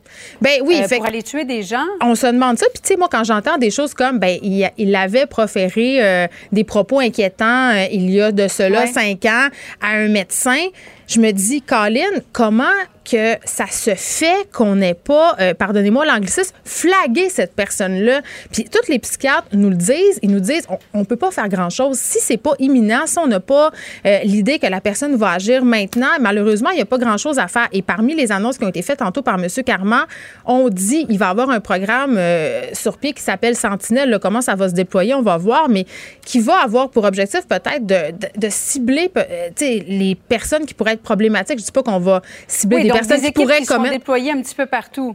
Ben mais en même temps, la confidentialité a le dos large, hein, Geneviève, parce que est-ce que ça se fait au détriment de la, de la santé, de la sécurité des gens, des citoyens? Bien, c'est parce qu'un moment donné, euh, il avait déjà verbalisé ce qu'il a fait samedi, il y a cinq ans. Donc, je me dis, est-ce qu'on aurait pu éviter ça? Bien, peut-être. Mais là, dans un contexte médical, le médecin s'est dit, non, je ne peux pas le dire parce que euh, je dois respecter la confidentialité de mon patient. En même temps, mets-toi à la place du médecin. Ça doit être excessivement difficile de départager ce qui se dit dans un bureau. Tu sais, mettons que tu es chez le psychologue puis mm-hmm. tu ventiles, puis tu dis, hey, moi, ma belle-mère, je l'ai tellement, là, je la tuerais. Tu sais, c'est pas vrai tu, tu le penses pas. je donne un exemple comme ça. Là. Eh, à un moment donné, tu peux dire des, affaires qui sont vraiment intenses dans le cadre d'une thérapie, puis tu vas jamais passer à l'acte. Comment euh, les, experts peuvent en venir à se dire, OK, mais ben, cette personne-là est plus inquiétante pour telle et telle raison, puis peut-être euh, qu'on mm. pourrait penser qu'elle pourrait passer à l'acte. Est-ce qu'on pourrait justement mettre sur pied un système de vigile? En même temps, ça pose toutes sortes de questions éthiques. Est-ce qu'on va revenir en arrière euh, dans le temps où on internait du monde parce qu'on était inquiet un peu pour rien? Il y a tout ça aussi. Après ça, qu'est-ce qu'on fait avec les gens qui se présentent pas à leur rendez-vous? Les gens qui veulent pas prendre leurs médicaments. Tu sais, ça pose toutes sortes de questions. c'est un autre problème parce que ils prennent leurs médicaments, ils ont l'impression qu'ils sont guéris, donc ils arrêtent de le prendre, Ils commencent à reconsommer de l'alcool. Et le, mélange peut être euh, toxique. Puis en même temps, M. Legault le disait tantôt, euh, puis je pense que c'est important de le ressouligner aussi, là, on aura bien beau investir plein d'argent, on pourra pas éviter ces affaires-là à 100 Il y a toujours des mm. personnes qui vont passer entre les mains du filet. Puis j'ai envie de dire aussi qu'on a une responsabilité collective sur la santé mentale. C'est bien beau euh, pelleter ça dans le cours du gouvernement puis dire on a besoin d'argent puis il faut investir dans le système puis c'est important. Mais nous aussi, je pense qu'on manque d'éducation par rapport à la santé mentale. Je pense qu'il y a encore beaucoup de tabous. à un moment donné, il y a des gens qui se rendent beaucoup trop loin avant de demander de l'aide parce qu'ils sont gênés, parce qu'ils veulent pas, parce qu'ils ont peur, parce qu'ils se disent qu'ils n'auront pas de service. Puis quand on voit des personnes qui vont mal autour de nous aussi, il y a des choses qu'on peut faire. Fait que c'est une espèce de gros melting pot qu'il va falloir démêler collectivement. Puis la pandémie exacerbe tout ça. Euh, c'est le temps qu'on. Je pense que c'est plate, ça nous a pris peut-être un drame comme ça pour appuyer sur l'accélérateur. Ces annonces-là, ceci dit, mhm. elles étaient prévues depuis longtemps. Merci beaucoup, Geneviève. Merci. Bon après-midi. Pendant que votre attention est centrée sur cette voix qui vous parle ici, ou encore là, tout près ici, très loin là-bas, Celle de Desjardins Entreprises est centrée sur plus de 400 000 entreprises partout autour de vous. Depuis plus de 120 ans, nos équipes dédiées accompagnent les entrepreneurs d'ici à chaque étape pour qu'ils puissent rester centrés sur ce qui compte, la croissance de leur entreprise.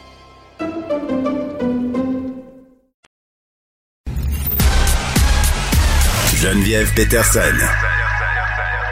la déesse de l'information. Vous écoutez Geneviève Peterson, Cube Radio. Le journaliste chevronné Michel Auger est décédé ce dimanche et j'avais vraiment envie euh, qu'on lui rende hommage aujourd'hui, qu'on parle à quelqu'un qui l'a bien connu parce qu'il a vraiment changé la face euh, du journalisme au Québec. C'est pas moi qui le dis, ce sont évidemment plusieurs euh, journalistes qui l'ont connu, qui l'ont côtoyé. On parle avec André Cédillo qui est journaliste judiciaire et c'est un ancien collègue de Michel Auger. Monsieur Cédillo, bonjour. Bonjour. Bon, vous l'avez connu, Michel Auger, puis là, évidemment, je veux pas manquer de respect du tout, là, mais pour les plus jeunes qui nous écoutent, peut-être, euh, ça se peut qu'ils connaissent moins. Est-ce qu'on peut expliquer brièvement c'est qui Michel Auger et pourquoi c'est un des journalistes les plus importants du Québec? Ben, Michel Auger, c'est que Michel Auger il a commencé comme journaliste dans, les affaires euh, judiciaires pour se spécialiser finalement dans les dans, les histoires de crimes organisés. Michel est devenu un pilier euh, des journalistes euh, du domaine des affaires criminelles au Québec en se spécialisant dans les dans la lutte au crime organisé. Et Michel Auger, disons qu'il a, il a été le qui a été le plus connu finalement, ce qui a fait mhm. sa, sa, plus grande notoriété, c'est finalement c'est l'attentat euh, qui a eu lieu, dont il a été victime là euh, en 2000, à l'automne 2000, alors qu'il euh, s'apprêtait à, à, aller au, journal de Montréal parce qu'il travaillait au journal de Montréal à l'époque. Mhm. Et là, il a été, il a, reçu six, il y a, il a un inconnu qui a tiré sur lui six balles. Et on pense que c'est un complot des Hells Angels pour l'assassiner, mais Michel est miraculeusement sorti euh, quasi indemne. Il a passé plusieurs semaines à l'hôpital, mais euh, il n'y a jamais eu de séquelles de cette agression-là. C'est fou. Euh, dans la balado de la journaliste radio-canadienne Isabelle Richer, ma version des faits. J'écoutais ça justement en fin de semaine, une saison complète sur la guerre des motards. Et dans l'un des épisodes, évidemment, on parle de l'attentat qui a été perpétré contre Michel Auger, mais aussi euh, contre un journaliste dans la salle euh, de rédaction du Devoir, Jean-Pierre Charbonneau. Et on entend l'appel au 911 que logé Michel Auger peu après avoir été atteint par balle dans le stationnement euh, du Journal de Montréal sur la rue Frontenac. C'était tout qu'un personnage, là, Michel Auger, quand même, euh, se faire tirer dessus comme ça et avoir le sang-froid d'appeler lui-même le 911.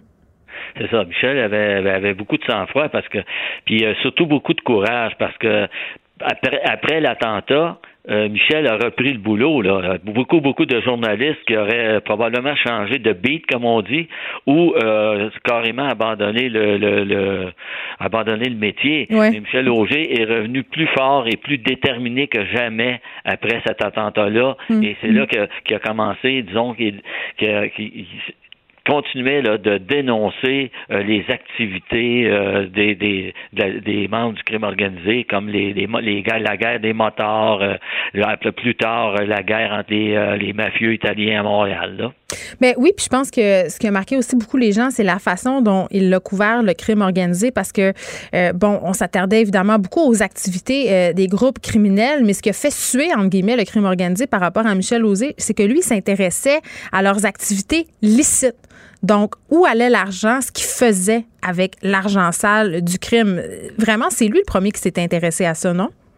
Au tout départ, ben oui, c'est parce que ça, disons que ça, ça coïncidait avec aussi une période où nos, nos, nos, nos, nos gens du crime organisé, là, que les motards étaient un peu, euh, les motards n'étaient plus qu'un gang de voyous comme on connaissait à l'époque des mm. années 60-70, c'était devenu des, des, des parties intégrantes, là, des, des, des euh, importants euh, une organisation importante là, dans la lutte, dans le crime organisé au Québec et comment il y avait beaucoup de sous, donc ils commençaient à blanchir leur également.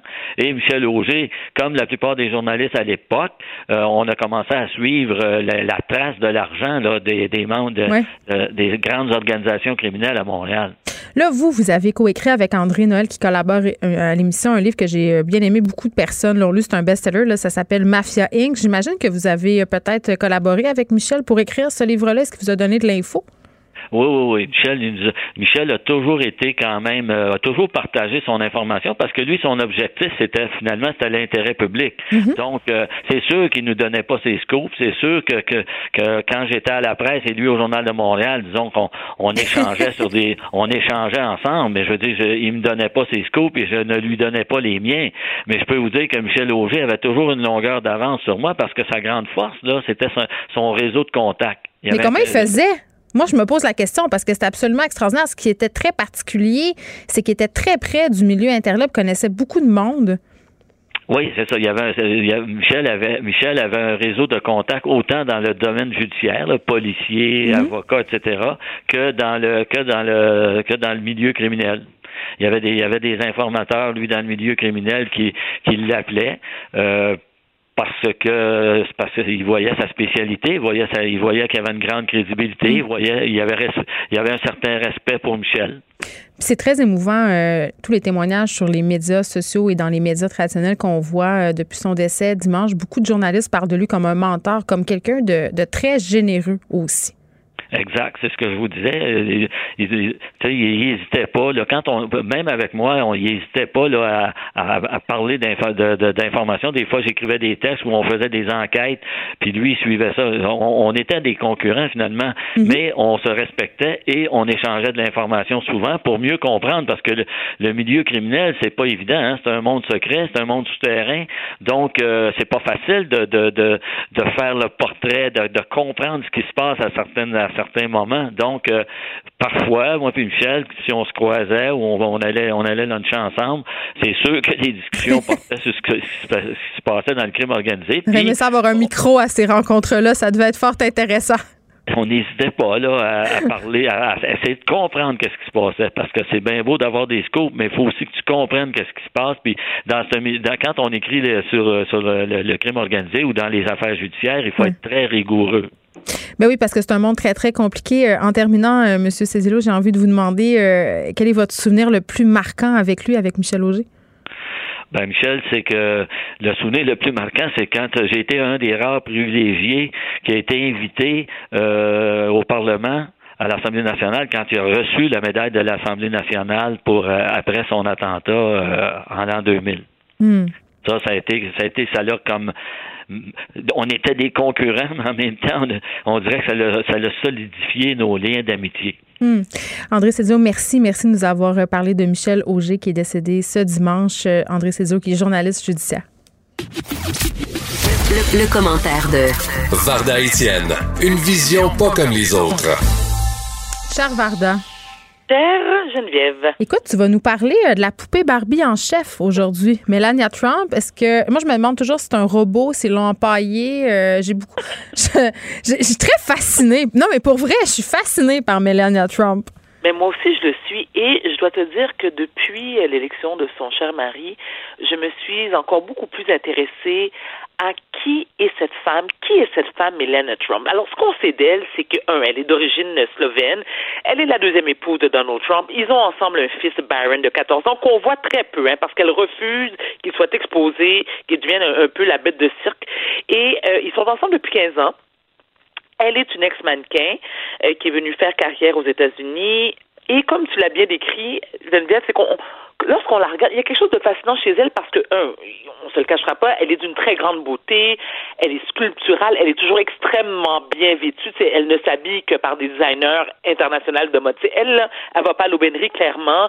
Elle doit avoir à peu près 350 sacoches Louis Vuitton, puis elle ne met que des loups boutins aux pieds. Et ce que j'aime avec Melania Trump, c'est que même si elle se retrouve dans le désert du Sahara, Melania est en stiletto 12 pouces.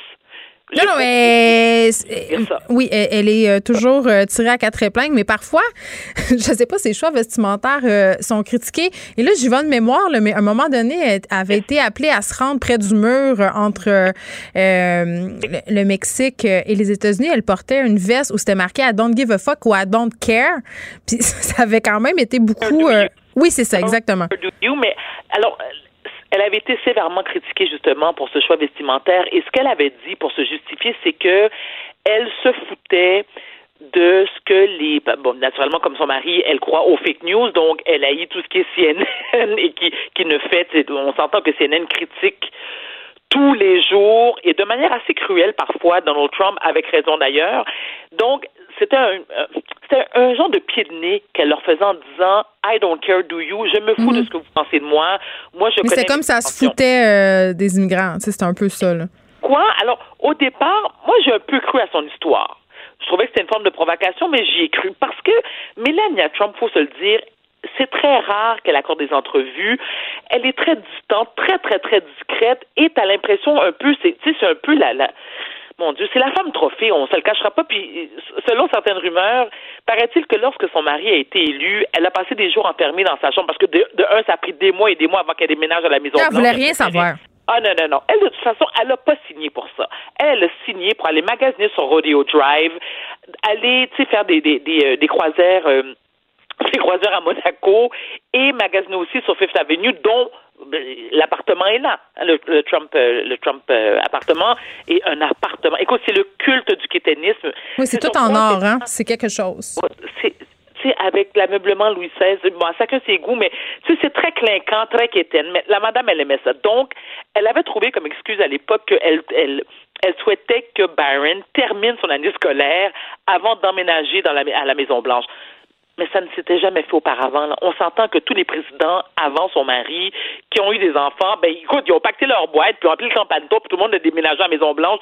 Tu sais, je veux dire au mois de janvier, c'est comme ça que ça se passe. Mais bon, ce qu'on a su on a eu, alors il y a eu un livre qui est paru il y a un mois, un mois et demi, qui a euh, pour titre Mélania et moi. Ce livre a été écrit par nul autre que l'ex-meilleure amie de Melania Trump, une certaine Stephanie Winston Wolkoff. Et là, ma fille, tout est dit, et non seulement tout est dit, tout est écrit, mais elle est capable. Et, ce qu'elle a fait, c'est qu'elle a enregistré Melania Trump à son insu. Mais voyons, c'est donc un chien. Je suis régalée. Non, mais attends. Ça, c'est son ami qui a fait ça, là. Alors, c'était son ex-meilleur ami, mais c'était. Wow. Non, mais attends, attends, attends, attends, attends, attends, attends, attends, faut, faut, faut connaître l'histoire. C'était, alors, Stephanie Winston Wolkoff, qui est donc l'ex-meilleure amie de, de Melania Trump depuis plus d'une vingtaine d'années, a été embauchée, elle, à la Maison-Blanche. Elle y a travaillé pendant presque un an.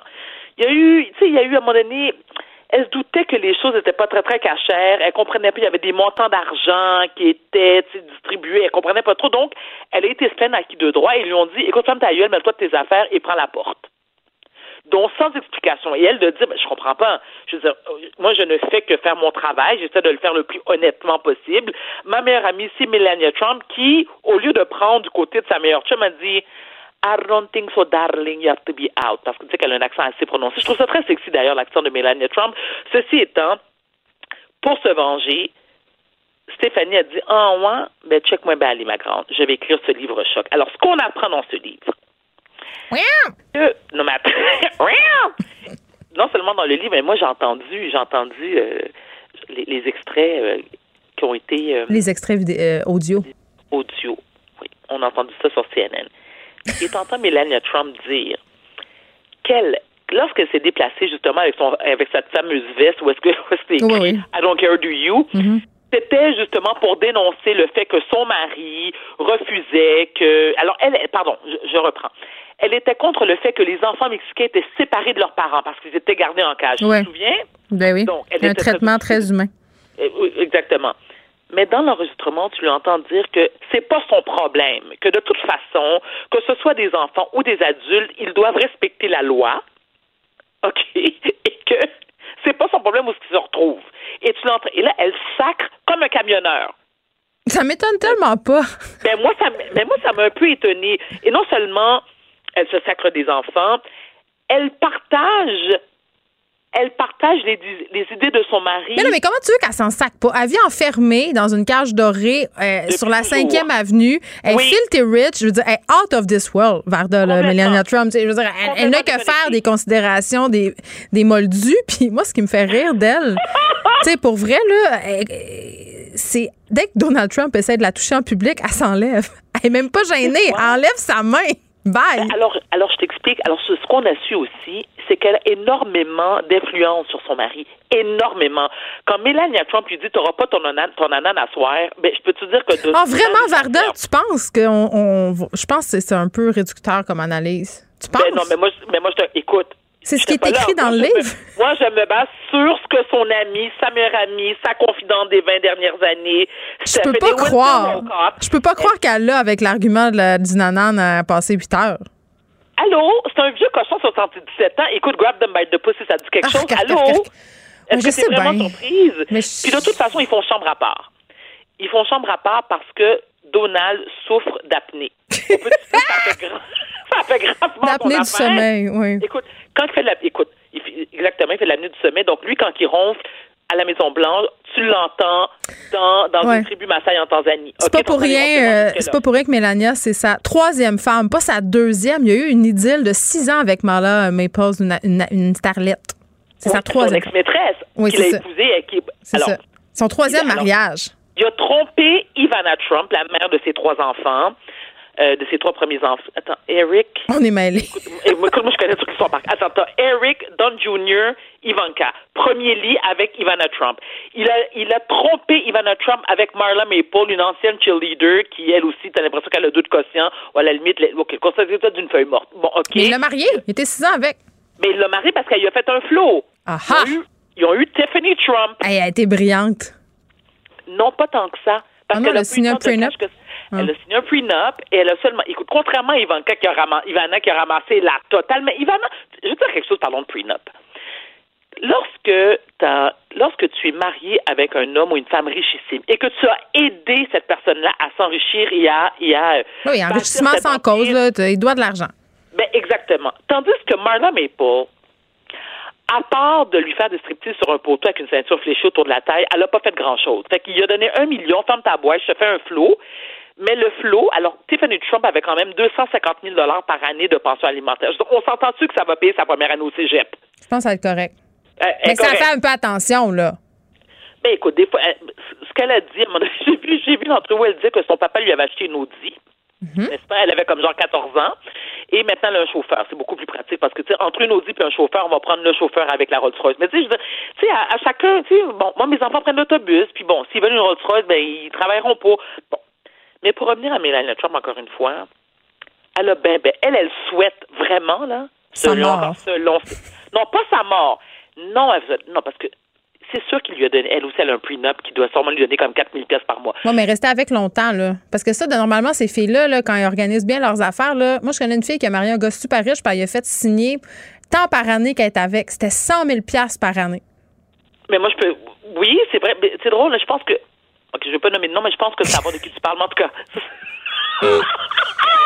on va faire une chronique là-dessus. Non. Oui, on va faire, on va faire une chronique de toutes les femmes, les, les, femmes québécoises qu'on connaît qui sont brillantes. On ne va pas nommer de nom dans cette chronique-là, Varda. Mais toujours est-il, parce qu'il faut conclure sur le cas euh, de Melania Trump. Alors, alors Melania Trump. C'est pas un robot. Ça, c'est la première conclusion. Ce n'est pas un robot elle partage les opinions de son mari. Et c'est quand même assez un, dernier truc, si tu me permets, Geneviève. Elle est, elle est la porte-parole. Donc ça cause, elle, parce que tu sais, contrairement à Michelle Obama ou Larry Clinton, qui sont des avocats de, de formation, des femmes brillantes, elle a, elle, a, elle a menti. Elle a menti sur qui elle est. Ben, elle a plagié aussi un discours de Michelle Obama dans son première allocution. C'était tellement gênant en 2016. Écoute, un, discours prononcé par, Michel, par Michelle Obama en 2008. Mm. Elle a déclaré être diplômée de l'université, euh, c'est quoi l'université en Slovénie? Bref, en architecture, mensonge. Elle, a, elle prétend être polyglotte, mensonge. Écoute, elle parle le slovène, l'anglais, puis elle baragouine un peu de français, un peu d'italien, mais je sais, c'est 90210, je on s'entend tout que c'est pas une langue? Euh, donc, Mélania, c'est soit belle et tais-toi, et elle attend, elle, impatiemment demain, un peu comme la venue du Père Noël, parce qu'elle veut juste sacrer son camp à la Maison-Blanche et eh retourner dans son appartement elle de espère. 95 Elle espère qu'il va perdre. Bon, ben, on va, Varda, je pense qu'on va se parler pas mal d'élections américaines, toi puis moi, euh, cette semaine. Je connais ta grande passion pour tout ce qui euh, enrobe ce sujet. Merci, on se reparle demain. À demain. Pendant que votre attention est centrée sur vos urgences du matin, vos réunions d'affaires du midi, votre retour à la maison ou votre emploi du soir, celle de Desjardins Entreprises est centrée sur plus de 400 000 entreprises à toute heure du jour. Grâce à notre connaissance des secteurs d'activité et à notre accompagnement spécialisé, nous aidons les entrepreneurs à relever chaque défi pour qu'ils puissent rester centrés sur ce qui compte, le développement de leur entreprise.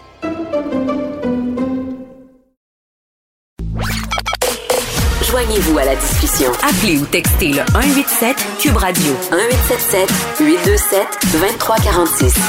Hello. On parle avec Maude Goyer. Salut Maude. Salut Geneviève. Hey, écoute, Maude, je savais pas, mais toi, tu l'as connu, euh, Michel Auger. Tu as travaillé avec lui au Journal de Montréal. Ben oui, je l'ai je je l'ai connu. C'était sa voisine de bureau, imagine-toi donc. Euh, j'ai appris euh, la, base du métier de journaliste avec Michel Auger, entre autres. Et euh, je suis rentrée, j'étais au fait d'hiver au Journal de Montréal, puis c'est lui qui m'a coaché pendant quelques années. Puis la journée où il y a eu cette attaque contre lui dans le stationnement du journal, tu as quand même eu un rôle à jouer dans cette histoire-là, c'est ce que je comprends? Euh, oui, ben en fait, j'étais euh, ce qu'on appelle euh, l'ouvreuse au journal. Donc, je commençais la journée au fait d'hiver. Là, on faisait tout le suivi policier. Et puis, il était peut-être 9 h, 10 h, entre quand je rentrais. Puis, à un moment donné, en avant-midi, je me suis fait par mon patron, on a entendu du bruit, tout le monde est allé vers la fenêtre. J'ai voulu sortir dehors, on m'a retenu. Il fallait pas aller dehors parce qu'il venait juste de se faire tirer dans le stationnement qui était juste au sud de, l'immeuble. Et j'ai su un peu plus tard dans la journée que c'est moi qui allais faire le, texte principal sur la Santa. Fait que, imaginez le, le stress à la fois de de pas vouloir euh, de, de, savoir que la, la famille et les, les, moteurs allaient lire ça évidemment. Et, et, de penser aussi que s'ils passaient pas à travers mais c'est que c'était comme un hommage en même temps là. Fait que je me souviens d'avoir été très très stressée par l'écriture de ce, de ce papier là oui puis on le décrivait un peu partout euh, depuis dimanche puis on le décrit encore par ailleurs là, je vois des témoignages encore fusés aujourd'hui comme quelqu'un de très généreux de son savoir qui a beaucoup euh, coaché de jeunes journalistes oui, on a, c'est un milieu qui est compétitif. Hein, ben oui, c'est ça. Euh, euh, Michel était très euh, généreux de ses contacts, de son savoir-faire. Moi, il m'a vraiment beaucoup aidé. Il m'a amené même à Place Versailles là, avec lui. Il y avait tous ses contacts là au bureau. Là, les bureaux des, policiers étaient là. Je ne sais mm. pas si sont encore là, mais en tout cas, donc je me souviens d'avoir été avec lui, de l'accompagner à ces réunions-là qu'il avait tôt le matin avec ses contacts. C'était quelqu'un de super généreux. Tu vois ça rarement. Puis un gentleman aussi, euh, Geneviève, quelqu'un qui traitait euh, les gens euh, sans paternalisme, sans condescendance, mais qui était fin, un vrai fin. Hmm. Encore une fois, nos condoléances à la famille de M. Auger. on change de sujet. Bon, on s'en va pas nécessairement dans les affaires joyeuses tout le temps. C'est pas évident hein, quand on fait des chroniques chaque jour, quand il se passe des choses comme ça. On dirait qu'on on a de la misère à parler des affaires sans que ça ait l'air indécent. Puis, tu sais, moi, je me posais la question par rapport à mes enfants. Tu sais, qui suivent ce qui se passe, veut, veut pas, euh, sur leur cellulaire, là, euh, du moins ma fille plus vieille, euh, ont vu ce qui s'était passé à Québec. Là, ramène ça à la table du souper. Là, à la table du souper, il y a mon autre enfant de 10 ans, mon autre fils de 5 ans. Puis là, il faut que je raboute tout ça pour avoir une discussion collective sur une histoire d'une horreur sans nom, euh, sanglante, gore, tu sais, name it, là, il y avait beaucoup de détails euh, euh, qui ont fusé sur les médias sociaux, puis ma fille avait vraiment très envie de m'en parler. J'ai pas passé un beau moment à essayer de dépatouiller tout ça pour les trois qui ont vraiment pas le même, le même âge. Là.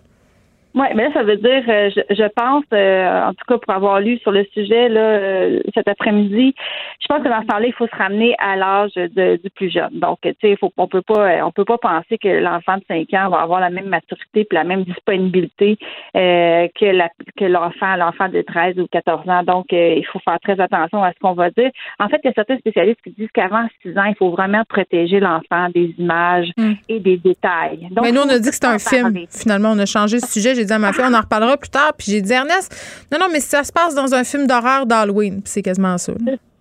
Oui, c'est ça exactement dans ce cas-ci. Mais c'est ça. Donc, la, la, la, maturité, la personnalité, le tempérament, puis le niveau de développement. Tu sais, je pense que là, c'était vraiment le bon cas à faire. Comme ça, tu as évité à ton fils d'avoir des détails. Parce que ce qu'on veut surtout pas, c'est donner des images qui ont, qui ont été non sollicitées par l'enfant. Si l'enfant, il veut pas avoir ces détails-là, puis d'aller euh, répondre à trop de questions, donner trop de détails, ben là, on vient imprimer des affaires dans sa tête que lui, après ça, il va, falloir qu'il négocie, qu'il gère ça. Donc, il y a trois règles d'or, selon une auteure que j'ai lue cet après-midi. Il y a un livre qui s'appelle Why Do We fight? Elle, pourquoi on se bagarre, en fait, pourquoi la guerre? Elle a fait un livre sur la guerre, mais quand même, ça donne des bonnes pistes pour comment traiter des tragédies. Puis elle dit se faire confiance. Donc, on est ceux qui sont le mieux placés. Tu sais, hier, je suis sûre que tu as suivi un peu ton feeling, ton intuition. OK, là, c'est peut-être pas le bon moment, c'est pas la bonne affaire. on est les mieux placés pour mm. connaître nos enfants et la dynamique. Donc, on se fait confiance, puis on se retrouve, on peut s'ajuster aussi. On peut commencer à en parler, puis si on sent que notre enfant, mon Dieu, n'a pas l'air confortable, ben, on arrête. C'est quoi mon truc, moi? Non, c'est quoi? Moi, euh, je demande qu'est-ce qu'ils savent.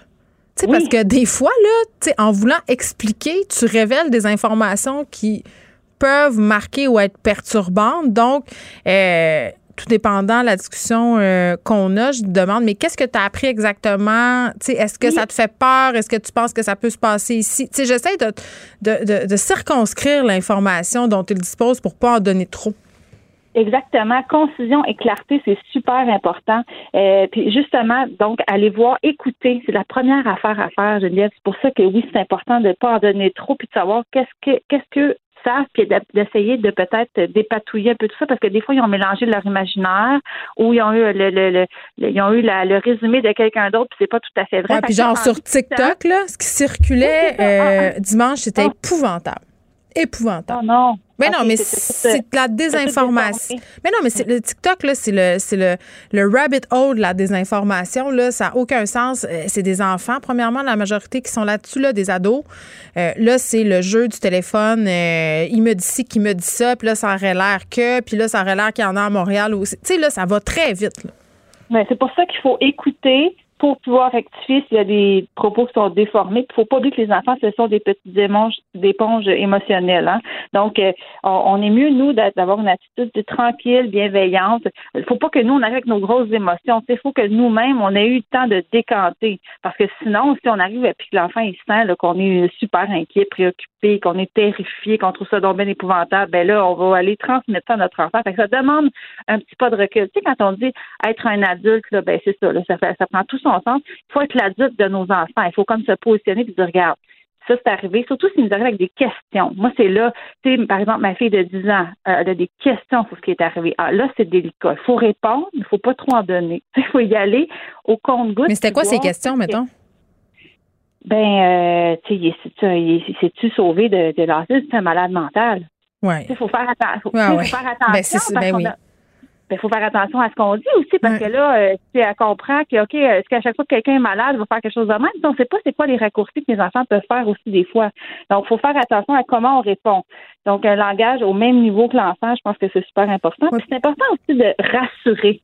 Les enfants, là, c'est drôle à dire, mais des fois, ils peuvent se sentir coupables. Ils peuvent voir un lien dans, surtout les plus jeunes, ils peuvent voir un lien dans le temps et dans les lieux physiques qui n'a aucun rapport, mais qu'eux vont faire un lien ils vont se sentir coupables. Mais c'est tellement vrai ce que tu dis. C'est oui parce que puis des fois, on, nous on comprend les enfants avec notre tête d'adulte, mais exemple. Le matin, quand je m'en vais les reconduire à l'école, mes enfants, c'est la radio. j'écoute la radio, c'est ma job, puis j'aime ça. J'écoute la radio. Là, dans ce temps-là, je ferme la radio parce que, euh, tu sais, à un moment donné, il y avait eu euh, des infanticides. Tu il y avait eu des pères qui avaient tué leurs enfants et mes enfants étaient assis en arrière, ils avaient les yeux écarquillés. Et là, ils m'ont regardé puis ils ont dit mais mais pourquoi le papa il a fait ça à ses enfants? Est-ce que ça veut dire que papa pourrait nous faire ça? Parce que euh, là je le dis parce que c'est public là mais sais ma fille me dit mais papa il a fait une dépression est-ce que ça veut dire qu'il peut nous faire ça?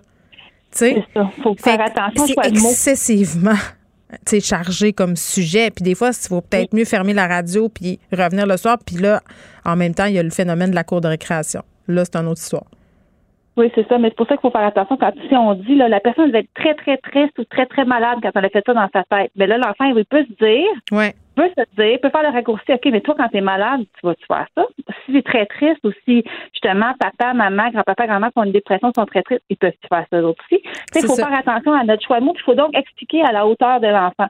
Puis en prévention, l'autre chose aussi, oui, c'est vrai, je trouve ça super important, axer sur les actions. Moi, j'aime ça des fois quand, quand ce sujet-là s'ouvre, puis que là, on est comme poigné pour en parler, j'aime ça axer sur les bonnes affaires. Il y a eu une enquête policière, le gars, il est arrêté. Ils l'ont attrapé. L'accusation.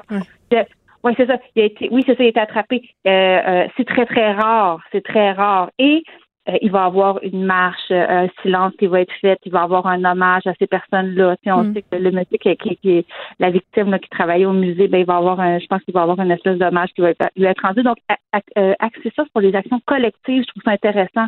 Puis à ce moment-là, ça peut dire, il y a des gens qui sont venus en aide aussi aux victimes. Oui, sortir du négatif. Je pense que c'est une bonne piste. Maud Goyer, merci. Un plaisir. Euh, je veux juste dire euh, une nouvelle de dernière heure. Euh, on est dans les mauvaises nouvelles. je m'excuse de vous en annoncer une autre. Une attaque a eu lieu contre une synagogue de Vienne en Autriche. C'est dans un message Twitter que la police a confirmé qu'un échange de coups de feu avait eu lieu et qu'il y avait plusieurs blessés. On n'a pas plus de détails que ça pour le moment, ce qu'on sait, c'est qu'à Vienne, les autorités invitent les habitants à rester chez eux parce que la situation, tu sais, on parlait tantôt avec l'expert en opération policière, là, je faisais référence notamment à ce qui s'est passé à Québec où les policiers ont demandé à la population de rester chez elle parce qu'évidemment, on ne savait pas si euh, la personne était seule ou si elle, elle agissait avec des complices. Donc, c'est un peu le même scénario qu'on vit en ce moment. À Vienne, on demande à la population de rester à l'intérieur puisqu'on ne sait rien pour le moment. Donc, on va vous revenir avec plus de détails dès qu'on les aura. Pendant que votre attention est centrée sur cette voix qui vous parle ici, ou encore là, tout près ici, très loin là-bas, ou même très, très loin, Celle de Desjardins Entreprises est centrée sur plus de 400 000 entreprises partout autour de vous. Depuis plus de 120 ans, nos équipes dédiées accompagnent les entrepreneurs d'ici à chaque étape pour qu'ils puissent rester centrés sur ce qui compte, la croissance de leur entreprise.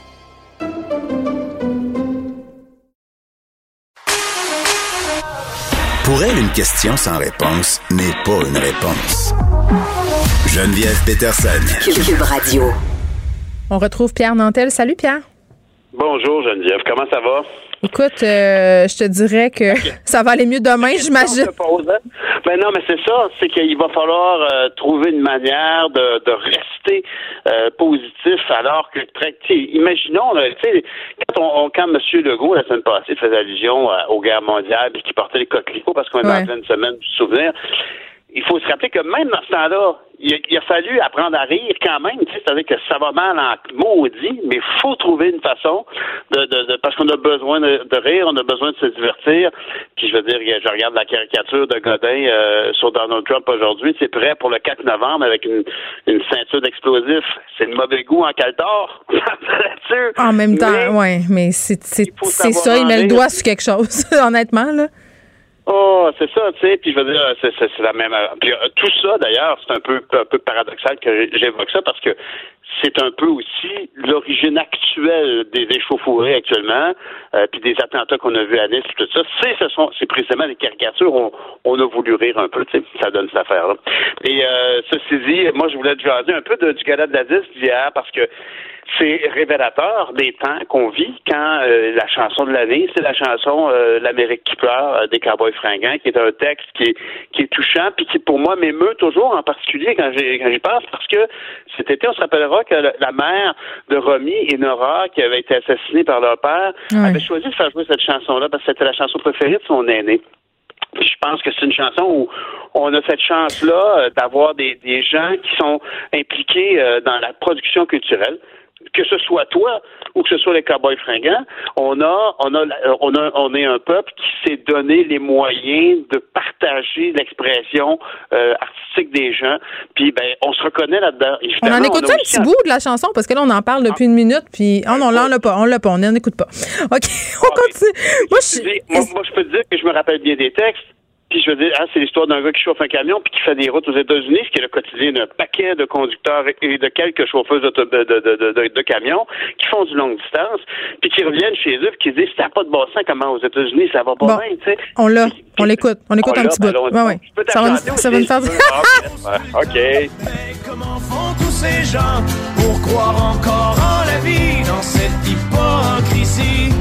C'est si triste que des fois, quand je rentre à la maison. C'est pas, pas, super upper hein, comme chanson, honnêtement. là C'est un peu déprimant. Ben, c'est drôle parce que ça, c'est la chanson de l'année Puis euh, euh, j'ai fait une comparaison parce que M. Louis-José disait ça fait 15 ans qu'il aime ça. Ben, en 2005, la chanson d'année, c'était encore les Cowboys fringants. C'était la chanson Les Étoiles filantes, qui était pas mal plus positive. Puis peut-être que pendant qu'on se parle, il y a quelqu'un qui, qui cherche on peut-tu faire jouer les Étoiles filantes, ça va être plus positif. Mais il y a demeure pour moi que mon, mon propos par rapport au Gala de la Disque, c'est que hier, j'écoutais ça, puis je me disais, je rêve-tu où le Gala de la Disque aujourd'hui fait plus euh, partie des galas comme par exemple le gala des masques ou euh, le gala de, le gala des Jutras qu'on appelle maintenant les, les, prix Iris. Ça veut dire de faire connaître euh, les, les œuvres parce qu'autrefois la disque était un gala de consécration, c'était la grosse fête, on connaissait toutes les tunes, tous les artistes. Et j'ai l'impression qu'il y a pas mal plus un mandat de découverte aujourd'hui. Attends, c'est nous autres qui vieillit, Pierre là, c'est ça que c'est ça. C'est pas c'est pas les artistes qui sont plus obscurs, c'est nous qui sommes moins au courant, tu penses pas?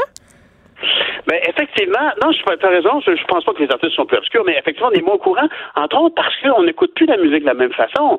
Tu sais, veux dire, euh, il y a, y a 10-15 ans, euh, quand il y avait, je sais pas moi, une chanson de Julien Pingouin, tout le monde la connaissait parce que tout le monde qui voulait écouter de la musique écoutait la radio. tout le monde qui écoutait la radio écoutait un poste qui avait pas le choix de jouer 65% de contenu francophone.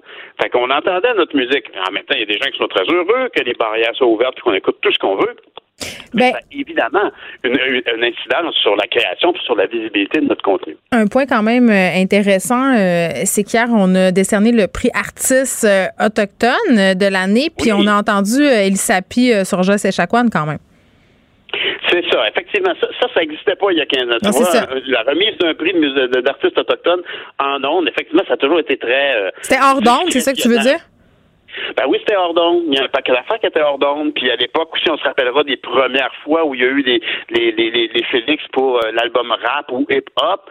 Maintenant, ça fait partie évidemment des, des, artistes qui sont qui sont le plus connus parce que c'est une question de rejoindre les jeunes. Puis effectivement, ici, on a des changements technologiques mm. qui font que ultimement, on, on, est moins captif des, des, des, radiodiffuseurs standards qui sont à la baisse, eux autres aussi. Puis c'est particulièrement les radiodiffuseurs qui jouent de la musique. Mais les gens n'écoutent ils vont aller chercher leur musique là où ils veulent. Alors, est-ce qu'on peut imaginer, par exemple, qu'on demande, ça, écoute, tu vas, tu vas ça très bizarre, tu voulais rire, Rio, Mélanie Jolie avait eu une bonne idée.